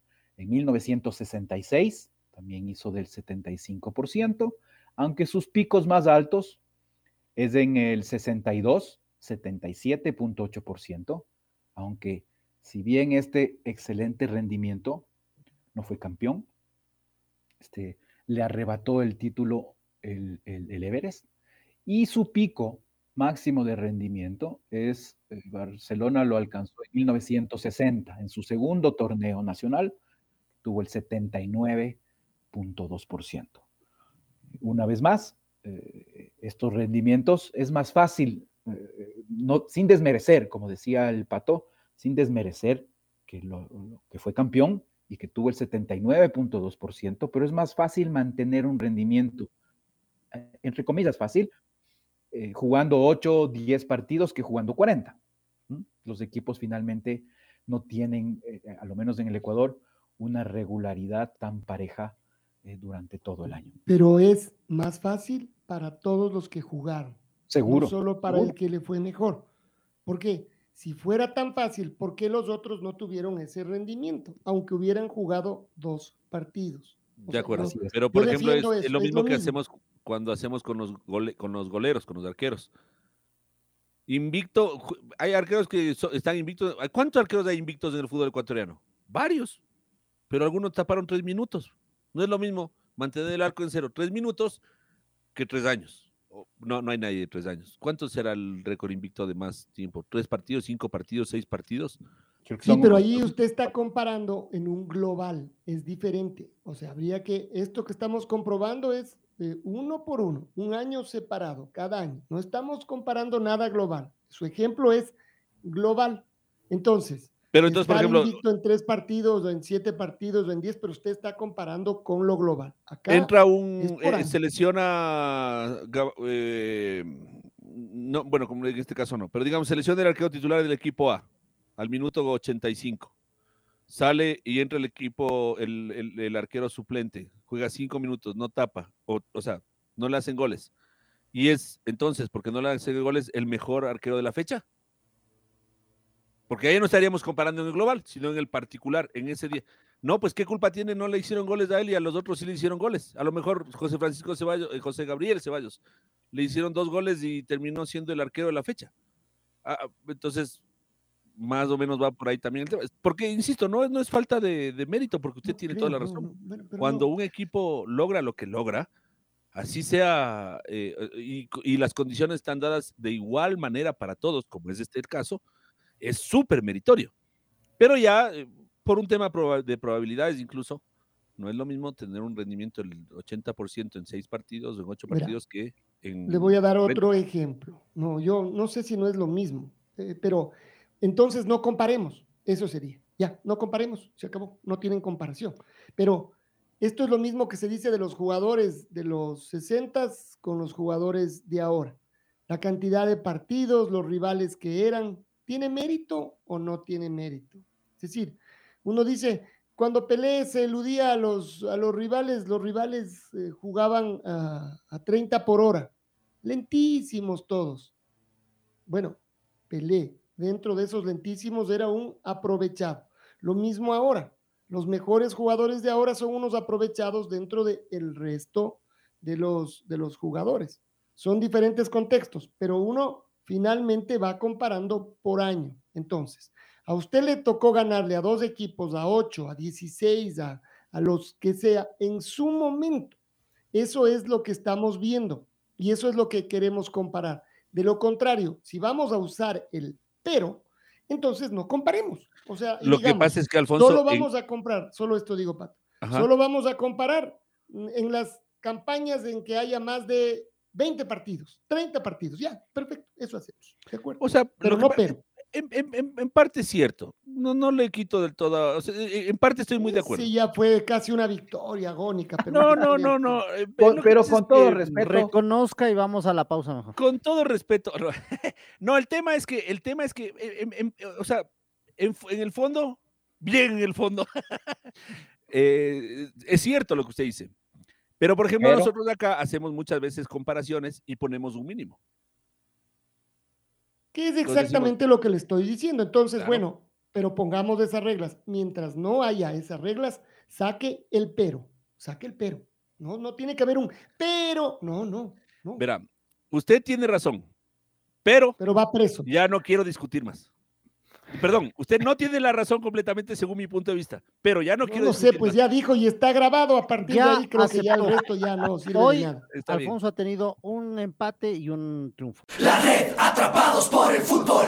102.1. Hoy es día de fútbol y a partir de hoy comienza el último fin de semana. ¿Cómo se nos, se nos ha ido el, el campeonato entre las manos? ¿no? ¿Cómo, ¿Cómo ya se acaba y al mismo tiempo ya empezamos a hablar de la siguiente temporada? ¿Cómo es esto del, del fútbol? Además que efectivamente apasiona, que nubla, que señala, que enoja, que nos pone contentos también eh, al, mismo, al mismo tiempo. Bueno, a ver, Mao, podemos hablar también de, de los, de los números actuales, eh, algo que, que, hemos visto más bien un poco por encima, fue este tema de los jugadores que lograron aguantar eh, el torneo. No son tan largos estos, estos torneos, pero tienen sus altibajos. Jugadores que hayan estado los 90 minutos de todos los partidos, vamos a llegar así a la última fecha con algunos. Sí, vamos a llegar ya apenas con tres jugadores que han estado los 29 partidos con sus equipos, podríamos decirlo así, por esto de que un jugador puede haber estado en, más de un equipo el mismo año, pero que haya estado presente con sus equipos o su equipo eh, en todos los partidos los 90 minutos. Ya solo quedan de estos apenas tres jugadores. De ellos, dos arqueros, Javier Burray y Pedro Ortiz. Los 2.610 minutos, considerando 90 minutos por partido. Los 29 cotejos ha estado. Y el otro es Eddie Guevara, que tuvo, que ha tenido también el jugador de técnico universitario, que ha estado los 29 partidos de su equipo sin eh, perderse ninguno y sin haber sido reemplazado. Los 90 minutos en cancha, por lo tanto, titulares en, en todos los partidos. Lo cual, esto... este, este debería ser un tema también siempre a tener en cuenta, ¿no? La regularidad eh, que consiguen algunos jugadores cuando usted los va a contratar. Es como cuánto logran jugar eh, seguido, eh, sin lesionarse, sin recibir suspensiones. Por ejemplo, ahí está Eddie Guevara este fuerte zaguero central que tiene el técnico universitario. Fuerte, sí, pero eh, prácticamente sin tarjetas amarillas. ¿No es cierto? O sea, lo de Ibarra es el único jugador, Alfonso, en cancha, es decir, no arquero que está ahí. O sea, es, uh -huh. Usted dice es un, es un, tipo confiable, porque usted puede tener, no, pero este es un monstruo y juega calidad y no sé qué, y cuánto se perdió. Ah, sí, se perdió el 25% de los partidos, bueno, por diferentes razones, lesiones, o no sé, lo que usted quiere inventarse, o tarjetas amarillas o expulsión. Claro, tiene en este caso seis tarjetas amarillas, pero no se ha perdido un partido porque eh, al comenzar la segunda etapa, se limpiaban. Las bueno, por eso tuvo las que había como tener en Así cada es. etapa, digamos, no más. Y... Entonces es un tipo confiable, es un, es un jugador al que uno, uno puede, más allá otra vez de solo los rasgos técnicos, decir, con él me aseguro que va a estar siempre. Y además en una posición que es mucho más riesgosa para el tema de las tarjetas, ¿no? Entonces, para un arquero, uh, a menos de que llegue en una jugada eh, muy, muy ajustada en el sentido de que se va solo y tiene que eh, cometer la falta. No, no, no claro, claro, los centrales que llegan tarde también, Mao, lo que usted quiera. Es decir, el que, el que marca siempre tiene esta, este tema, ¿no? De, de, uh -huh. Y a veces también, a veces otros ni siquiera porque pegan, sino porque reclaman demasiado, hablan, hablan mucho. Tres jugadores y después un poquito de más abajo. Otros, de hay otros cinco jugadores que si bien no han estado los 90 minutos en cancha, pero han estado en todos los partidos. Y estos son eh, ordenados por la cantidad de minutos jugados. Joao Ortiz del Delfín, que tiene un promedio en cancha de 86 minutos, eh, se ha perdido un poco más de 114, sí, 114 minutos en total en todo el año. Eso quiere decir que, que eh, o bien no fue titular, porque según veo esto fue titular en 28 de los 29 partidos, o fue reemplazado. Eh, completó, como decimos, 2.496 minutos. Uh -huh. Luego está también Dani Luna, de 9 de octubre, con 2.482 minutos, un promedio de 85 en cancha. Y Joao Ortiz, ¿cuánto dice? Joao Ortiz lo que me sorprendía, Mao, perdón, y Alfonso, es porque es un jugador que juega en una posición complicada, que está expuesto a cartulinas amarillas y rojas, ¿no? O sea, esa, y él tiene apenas que, dos. Igual que Guevara, Guevara es central. Y sí, Joao sí. Ortiz tiene dos tarjetas amarillas en el año. También, Muy, jugador confiable, ese claro, también es uno sí, de los... No es, tampoco usted sale y contrata a los jugadores que más han jugado, no solamente Pero yo digo, el rato que usted hace el seguimiento, este es un tema a tener en cuenta. Dani Luna, jugador de 9 de octubre, como decíamos, 2.482 minutos, 85 eh, minutos de promedio en cancha y él tiene 8 goles también. Em, William Vargas, también, él es del Guayaquil City, los 29 partidos jugados, 2.454 minutos. Luego está Juan David Jiménez, del técnico universitario, colombiano, el- con 2.396 minutos, los 29 partidos jugados. Él ya empieza a bajar el promedio, ¿no? Él ya tiene un promedio de 82. 82 minutos. Y luego el caso está de Lorenzo Farabelli, con Independiente del Valle. Él ha estado en, en los 29 partidos, 2.157 minutos en cancha, eso es un promedio de, de 74, las tres cuartas partes, un poco menos, un poco más de las tres cuartas partes del partido, juega, ha sido titular en 23 y ha entrado en cambio en, en- ha entrado al cambio en 6 eh, pero ha, ha estado presente en todos los partidos del Independiente. Tiene cinco goles eh, marcados. Después vemos que hay una lista grande de jugadores que han estado en, en 28, ¿no? Es decir, no, y sin tomar en cuenta ya los minutos, solo, solo 28. Pero es una lista importante, es decir, que apenas se perdieron un partido. Sí, estos serían eh, exactamente eh, 25, 16 jugadores. 16 Cortave, jugadores los que han estado en 28 partidos. Y Cortave también que 21. juega en otra posición, que también es central, mire.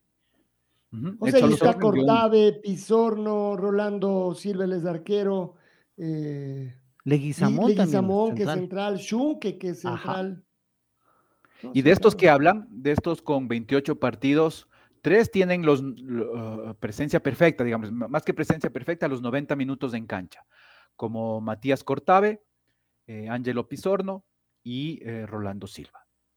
De ahí los o sea, ellos otros faltaron 12. un partido, pero nunca fueron reemplazados en los 28 que jugaron. Así es. Y si es que, y si es que a esto, Alfonso, le aumentamos ya o le sumaríamos de manera global todos estos partidos de estos jugadores en, en lo que se refiere a las rachas, ya Ujú. rachas más grandes, no solo de este año, eh, nos vamos a encontrar con algunos casos eh, interesantes. Recordemos nada más que el jugador con una racha consecutiva de mayor partidos jugados con su equipo, mayor número de partidos jugados, sí. ajá, de manera continua, sin perderse ninguno eh, de los que actuó ah, eh, su equipo en, en Serie A, es Eduardo El Ñato García, que tuvo 134 partidos seguidos. Los 134 partidos que jugó su equipo. Solo empezando por ahí. Este año, como veíamos, están 29 y pueden llegar a 30 partidos. Iñato García hizo 134 partidos seguidos entre el año 72 y el año 75. Em, pero ya si es que vemos de las rachas vigentes, aparece otra vez Eddie Guevara, que tiene con el técnico universitario 62 partidos seguidos. ¿El único? ¿Él es el único? Actual. Eh, el, el de mejor racha, De los de actuales. No, no, de gana dije único, es decir, es el más alto de, de de, los actuales. actuales. Ajá. 62 partidos es la racha vigente eh, de, de manera perfecta porque además tiene jugados los 90 minutos en cancha, 62 eh, de técnico universitario. Y estas rachas, 21. perdón, Mao, que Sí. usted dice, no es, no son perfectas, ¿no?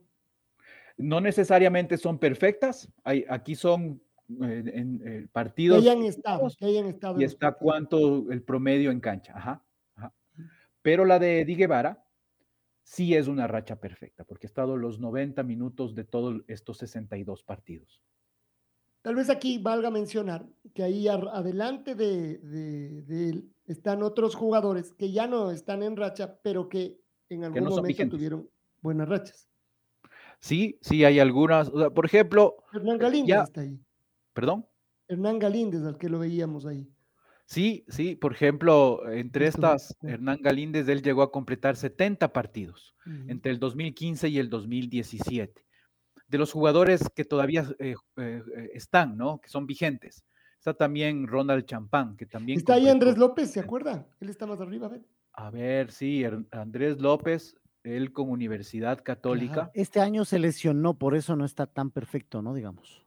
Pero no, 89. no, porque ya se había cortado la racha de él en el 19, que se lesionó él.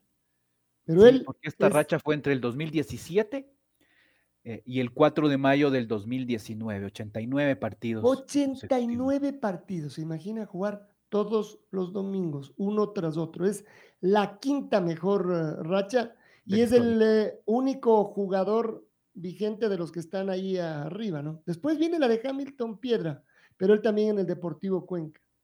Sí, él Ah, y además, 85. mire qué curioso, usted tiene a Andrés López con otra racha, pero en el Cuenca. Sí, acordemos de que, que- que Andrés López, así, a mano alzada, eh, desde que debutó él, digámoslo así, des- desde el 2010, él debutó el 26 de, bueno, no sé, pero en el 2010, me parece que debutó, es el, es el jugador que más partidos tiene eh, en Serie A, de, de- de todos los equipos eh, en general. Ya podríamos también ver ese número. Pero claro, a, a- a Andrés López, 89 partidos, además con racha perfecta entre el 2017 y el 2019. Y en la del Deportivo Cuenca fueron 83 partidos seguidos entre el 2010 y el 2012. Vaya, No qué números. Qué números gorditos, ¿no? Después ya veíamos a Hernán Galíndez que tiene la racha 24. De los, de los que están con racha vigente, o sea, que pueden seguir creciendo su racha, eh, ya habíamos mencionado la de Eddie Guevara, de 62 partidos. Luego está Juan David Jiménez, de técnico universitario, que él ya tiene prácticamente los dos años eh, que ha estado en técnico universitario, ha estado los 59 partidos. Podrá completar los 60 Ujú. eh, de jugar este. Y también, mm, bueno, pero, Pero ¿por qué Farabelli? Ahí, ahí- ahí no voy a entender. ¿Por qué él no estaba entre los que han jugado todos los partidos? Por- no, sí estaba. Farabelli sí está en los que jugaba, ha jugado todos los partidos. de Ah, este pero año, no pero todos, no todos completos, ya. Así Sí. es, muy poquitos. Porque en esta racha Farabelli también tiene ya 59 partidos seguidos con Independiente. Esto es, esto es todo el año 2020 y todo este 2021. Con menos minutos, 75 minutos. Claro, porque ha estado en tiempo la variante, ¿no? Ha estado en la Entonces, variante. Sale más bien. Eh, normalmente es reemplazado. En un partido o dos creo me parece que entró al cambio. Este año, lo que lo habíamos dicho, ah, este año eh, Farabelli fue titular en 23. O sea, eh, entró al cambio en 6. Sí, ajá, sí fue. Y otro que tiene también una racha vigente que puede seguir creciendo, primero este fin de semana y el próximo año, es Javier Burray, que tiene 58 partidos seguidos con Barcelona eh, y este sí, con racha perfecta, los 90 minutos O sea, en seguramente Burray se perdió los primeros partidos del año anterior cuando le rompió la nariz. Sí, ¿Se porque la racha de él, de estos 58 partidos, no, pat- ah, así, es del, de Javier Burray, es desde el 25 de octubre. 58 partidos del 25 de octubre acá. Ah, claro, lo que pasa es que, claro, en octubre, eh, claro, el año anterior fue raro, ¿no? No, no jugamos. Claro, fue raro, no jugamos Todo, casi cuatro todo años. el, cuatro el meses año se medio. jugó al final. Todo el campeonato se jugó al final. Se jugó todo apretadito. Desde agosto, desde el 15 de agosto me parece que se retomó el campeonato, me parece. ti, ti, ti, fue todo de una. Así Pero es. acuérdense que a Burray le rompió la nariz, pues en el, en- no me acuerdo, de visitante fue. En Asunción fue. Cuando tuvo ese choque fortísimo que salió en camilla, to- todos nos asustamos porque le sacaron el aire al pobre Javier Burray. Seguramente después de que se recuperó de aquello, ya va 58, que es toda esta campaña de 29 partidos, ¿verdad? Lo cual quiere decir que tiene 29 del año anterior. Si Barcelona jugó 32, quiere decir que, se, pe- que, que solamente no cuentan los tres primeros partidos de Barcelona de la racha anterior. ¿Está bien? ¿Estoy bien en números? Sí, porque el año pasado eh, Barcelona jugó 30, Y dos. trein- 32 partidos. Es Puede meterse en, el, en, en Burray para, para ver cómo es su. A ver cómo se explica esto de la cantidad de partidos que el arquero de Barcelona ah, tiene, ¿no? Y que ha logrado mantenerse. Además, yo digo también, y en un equipo como Barcelona, aguantar todo el tiempo, muy bravo, ¿no? Muy bravo. Seguramente él, además, eh, con lo que hizo el año anterior, se ganó el, el- el cariño de toda la, de toda la gente.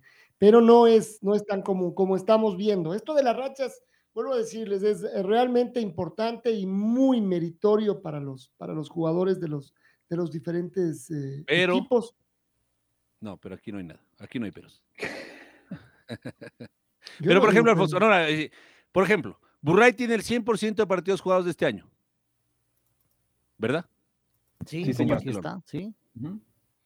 Seguramente un jugador del Everest del 62 o del Quito del 64 o del Barcelona del 65, tal vez, tal vez tengan también el 100% de partidos jugados en ese año y solo jugaron 8.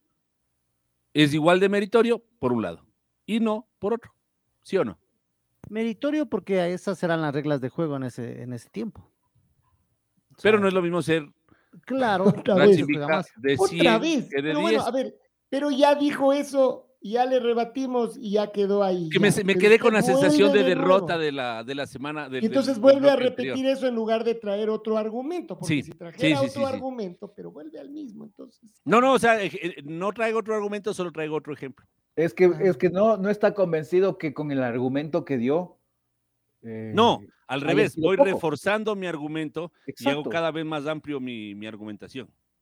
Del otro lado no ha habido más argumentación. A ver, viendo lo de, lo de Javier Burray, él empezó to- eh, eh, eh, tapando en el primer partido de Barcelona el 16 de febrero del 2020. Luego en, en la, en la segunda fecha también estuvo el 22 de febrero del 2020. Y el siguiente partido es del del 14 de agosto.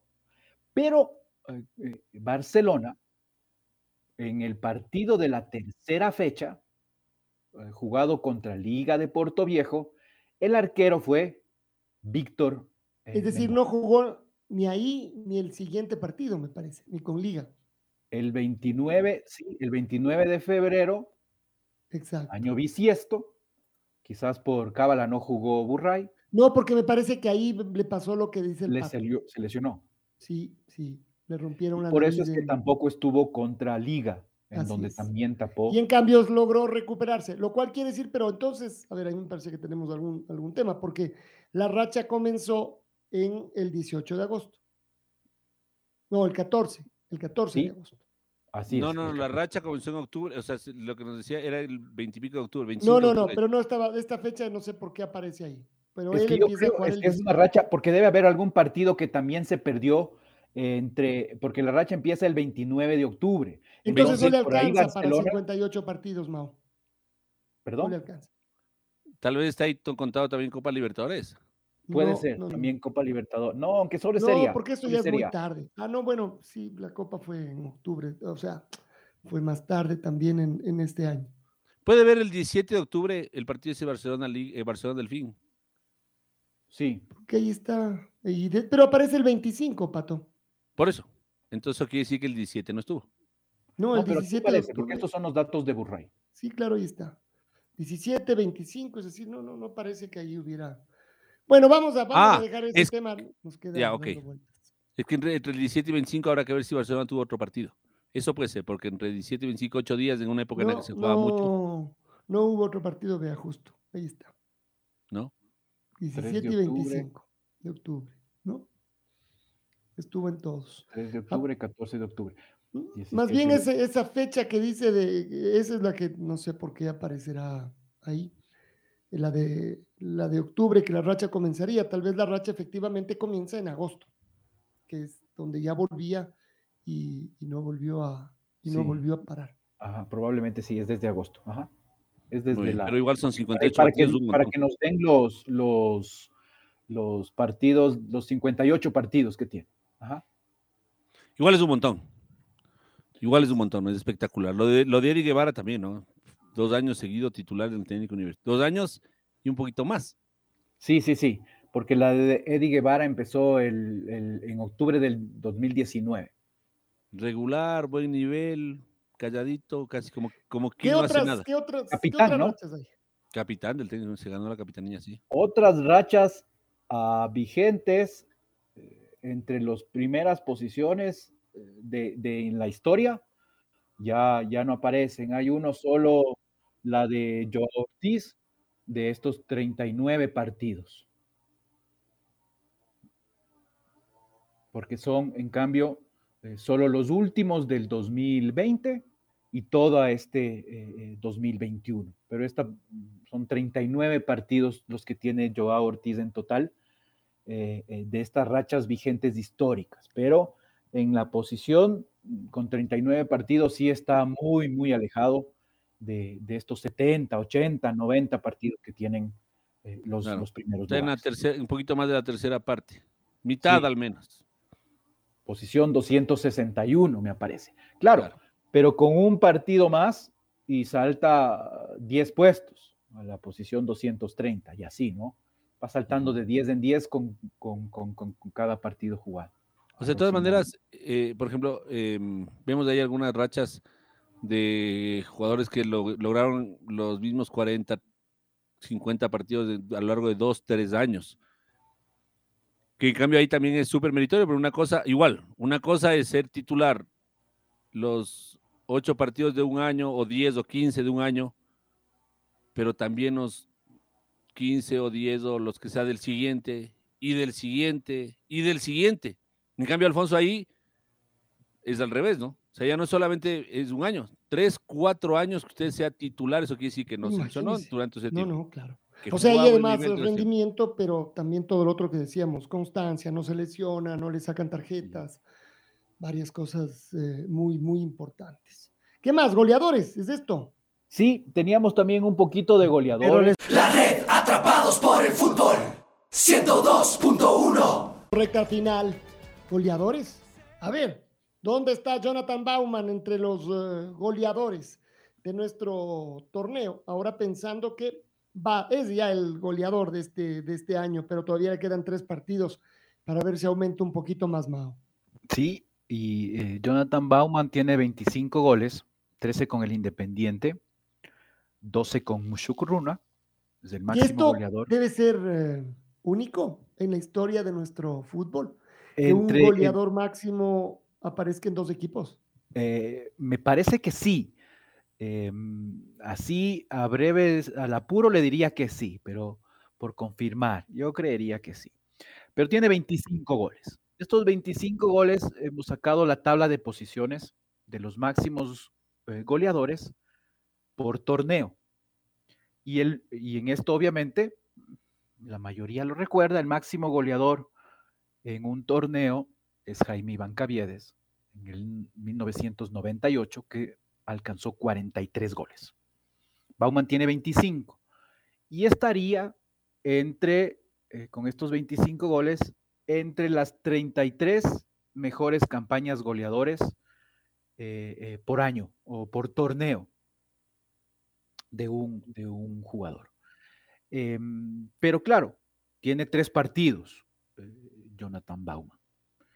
Y en estos tres partidos, de conseguir un gol más, se metería entre las 21 mejores campañas goleadoras por año de la historia. Si llega a 28, o sea, tres goles más de los que tiene, ya estará entre las 16 mejores campañas. Y de conseguir 29 No, goles. no, no es entre las 13 si, si hace 28. Entre las 28, entre las 16 mejores. Ajá. Ah, bueno. O sea, pero estaría en décimo tercero compartido. Esa sería la otra manera de, de decirlo entonces. Así es, así es. Pero serían las 16 mejores campañas de la historia. Con 28. De llegar a 29, ya podría meterse entre las 12 mejores campañas. O, como dice Alfonso, ya podría ser eh, la sexta mejor campaña compartida, porque hay un sexto puesto y de ahí se saltaría al puesto 13. ¿Le faltan cuántos goles para esto? ¿Cuatro? Cuatro goles. En tres partidos, el promedio de, de Bauman de marcar 25 goles en, en 29 partidos le daría para poder aspirar a esto. Le hace falta un hat-trick, digamos. Un hat-trick. Ujú. Pero tiene opciones, ¿no? Sí, sí hay cómo. Sí, tiene. Tres Podría. partidos. O sea, pero sí, O sea, tres sí, partidos, difícil, pero sí. dos con Emelec. Claro, difícil, final. difícil. Por eso es Pero que bueno. este partido del fin de semana sería para aprovechar ahí y tratar de hacer eh, varios goles. Por lo tanto, porque claro, en las finales ya es más difícil, de por sí las finales tienen eh, pocos goles, salvo excepciones como todo en la vida. Han habido en finales 7 a 0, pero de estas son muy, muy poquitas, o quizás la única.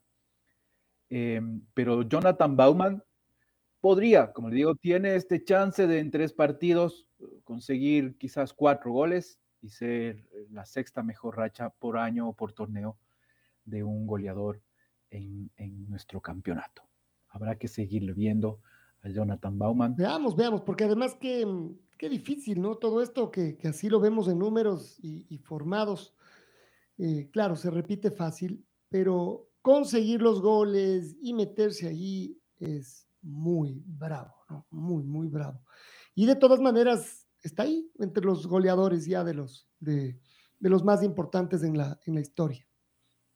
Sí, él ya tuvo un hat-trick con, con, eh, con Independiente en el 5 a 0 ante Olmedo. Ahí, ahí ya marcó tres goles.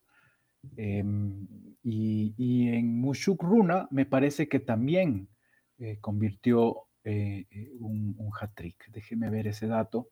De estos 12, él tiene un hat-trick contra el Manta, jugando para el Mushuk Runa, en un 4 a 0, un 4 a 2, perdón. Jonathan Bauman hizo un. Y lo otro, al Cuenca ya le hizo ahí un par de goles, con el Independiente no. Y en cambio, ah, porque no ha jugado, claro, obviamente. Al Emelec le ha hecho con los, con los dos eh, equipos, le ha hecho goles. Sí, en el Mushugruna ya le marcó en una derrota 2 a 1 y luego en el, en el Independiente también eh, le marcó en el, en el fin de semana último. ¿no? Sí, claro. El El golazo que hicieron entre, entre varios, entre eh, Segovia, eh, Previtali y, y, Mushu- y ¿cómo se Y llama? Jonathan, Sí, y Jonathan Bauman, con gran, con gran calidad. Vamos a ver, vamos a ver en qué está, de eso se trata, ¿no? Es decir, llegar a, a estas últimas, a estas últimas jornadas y, y tratar de ahí, sobre todo, explotar. Ojalá se haya guardado un poquito de su mejor pólvora para esta parte final, pensarán los, los hinchas del Independiente del, del Valle. Y justo al revés, los del Emelec, eh, que quizá pensarán que ojalá ya se haya gastado todas las, las municiones que, que tenía en los partidos, en los partidos anteriores. Y Veremos además, Alfonso, el caso de, de Bauman, em, a veces le cuesta a uno adaptarse a los equipos, pero al mismo tiempo aquí lo que prevaleció fue mi, mi, mi pólvora sequita, mi pólvora activa.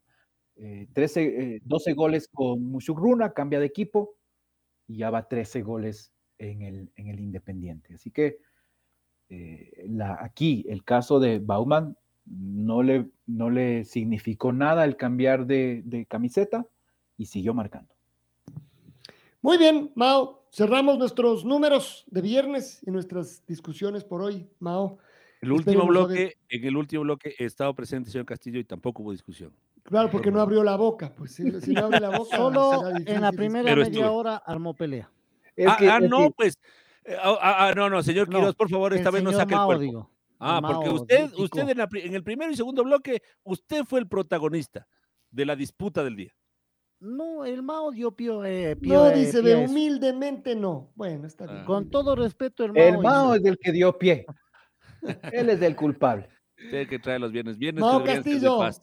A sumar los últimos números en la fecha del fin de semana. Gracias por acompañarnos hoy. Sí, señor, muy amable. Alfonso, a usted, a todos, un saludo muy, muy cordial. Que todos tengan un, un excelente fin, fin de semana. La red presentó Los números de Mao. Un segmento donde los números y estadísticas son los protagonistas. Con el ingeniero Mauricio Castillo, junto a Alfonso Lazo Ayala, Patricio Javier Díaz y Luis Quirós. Quédate conectado con nosotros en las redes de la red. Síguenos como arroba la red Ecuador y no te pierdas los detalles del deporte minuto a minuto. Escúchenos en vivo en TuneIn y en los 102.1 FM. ¡Te esperamos!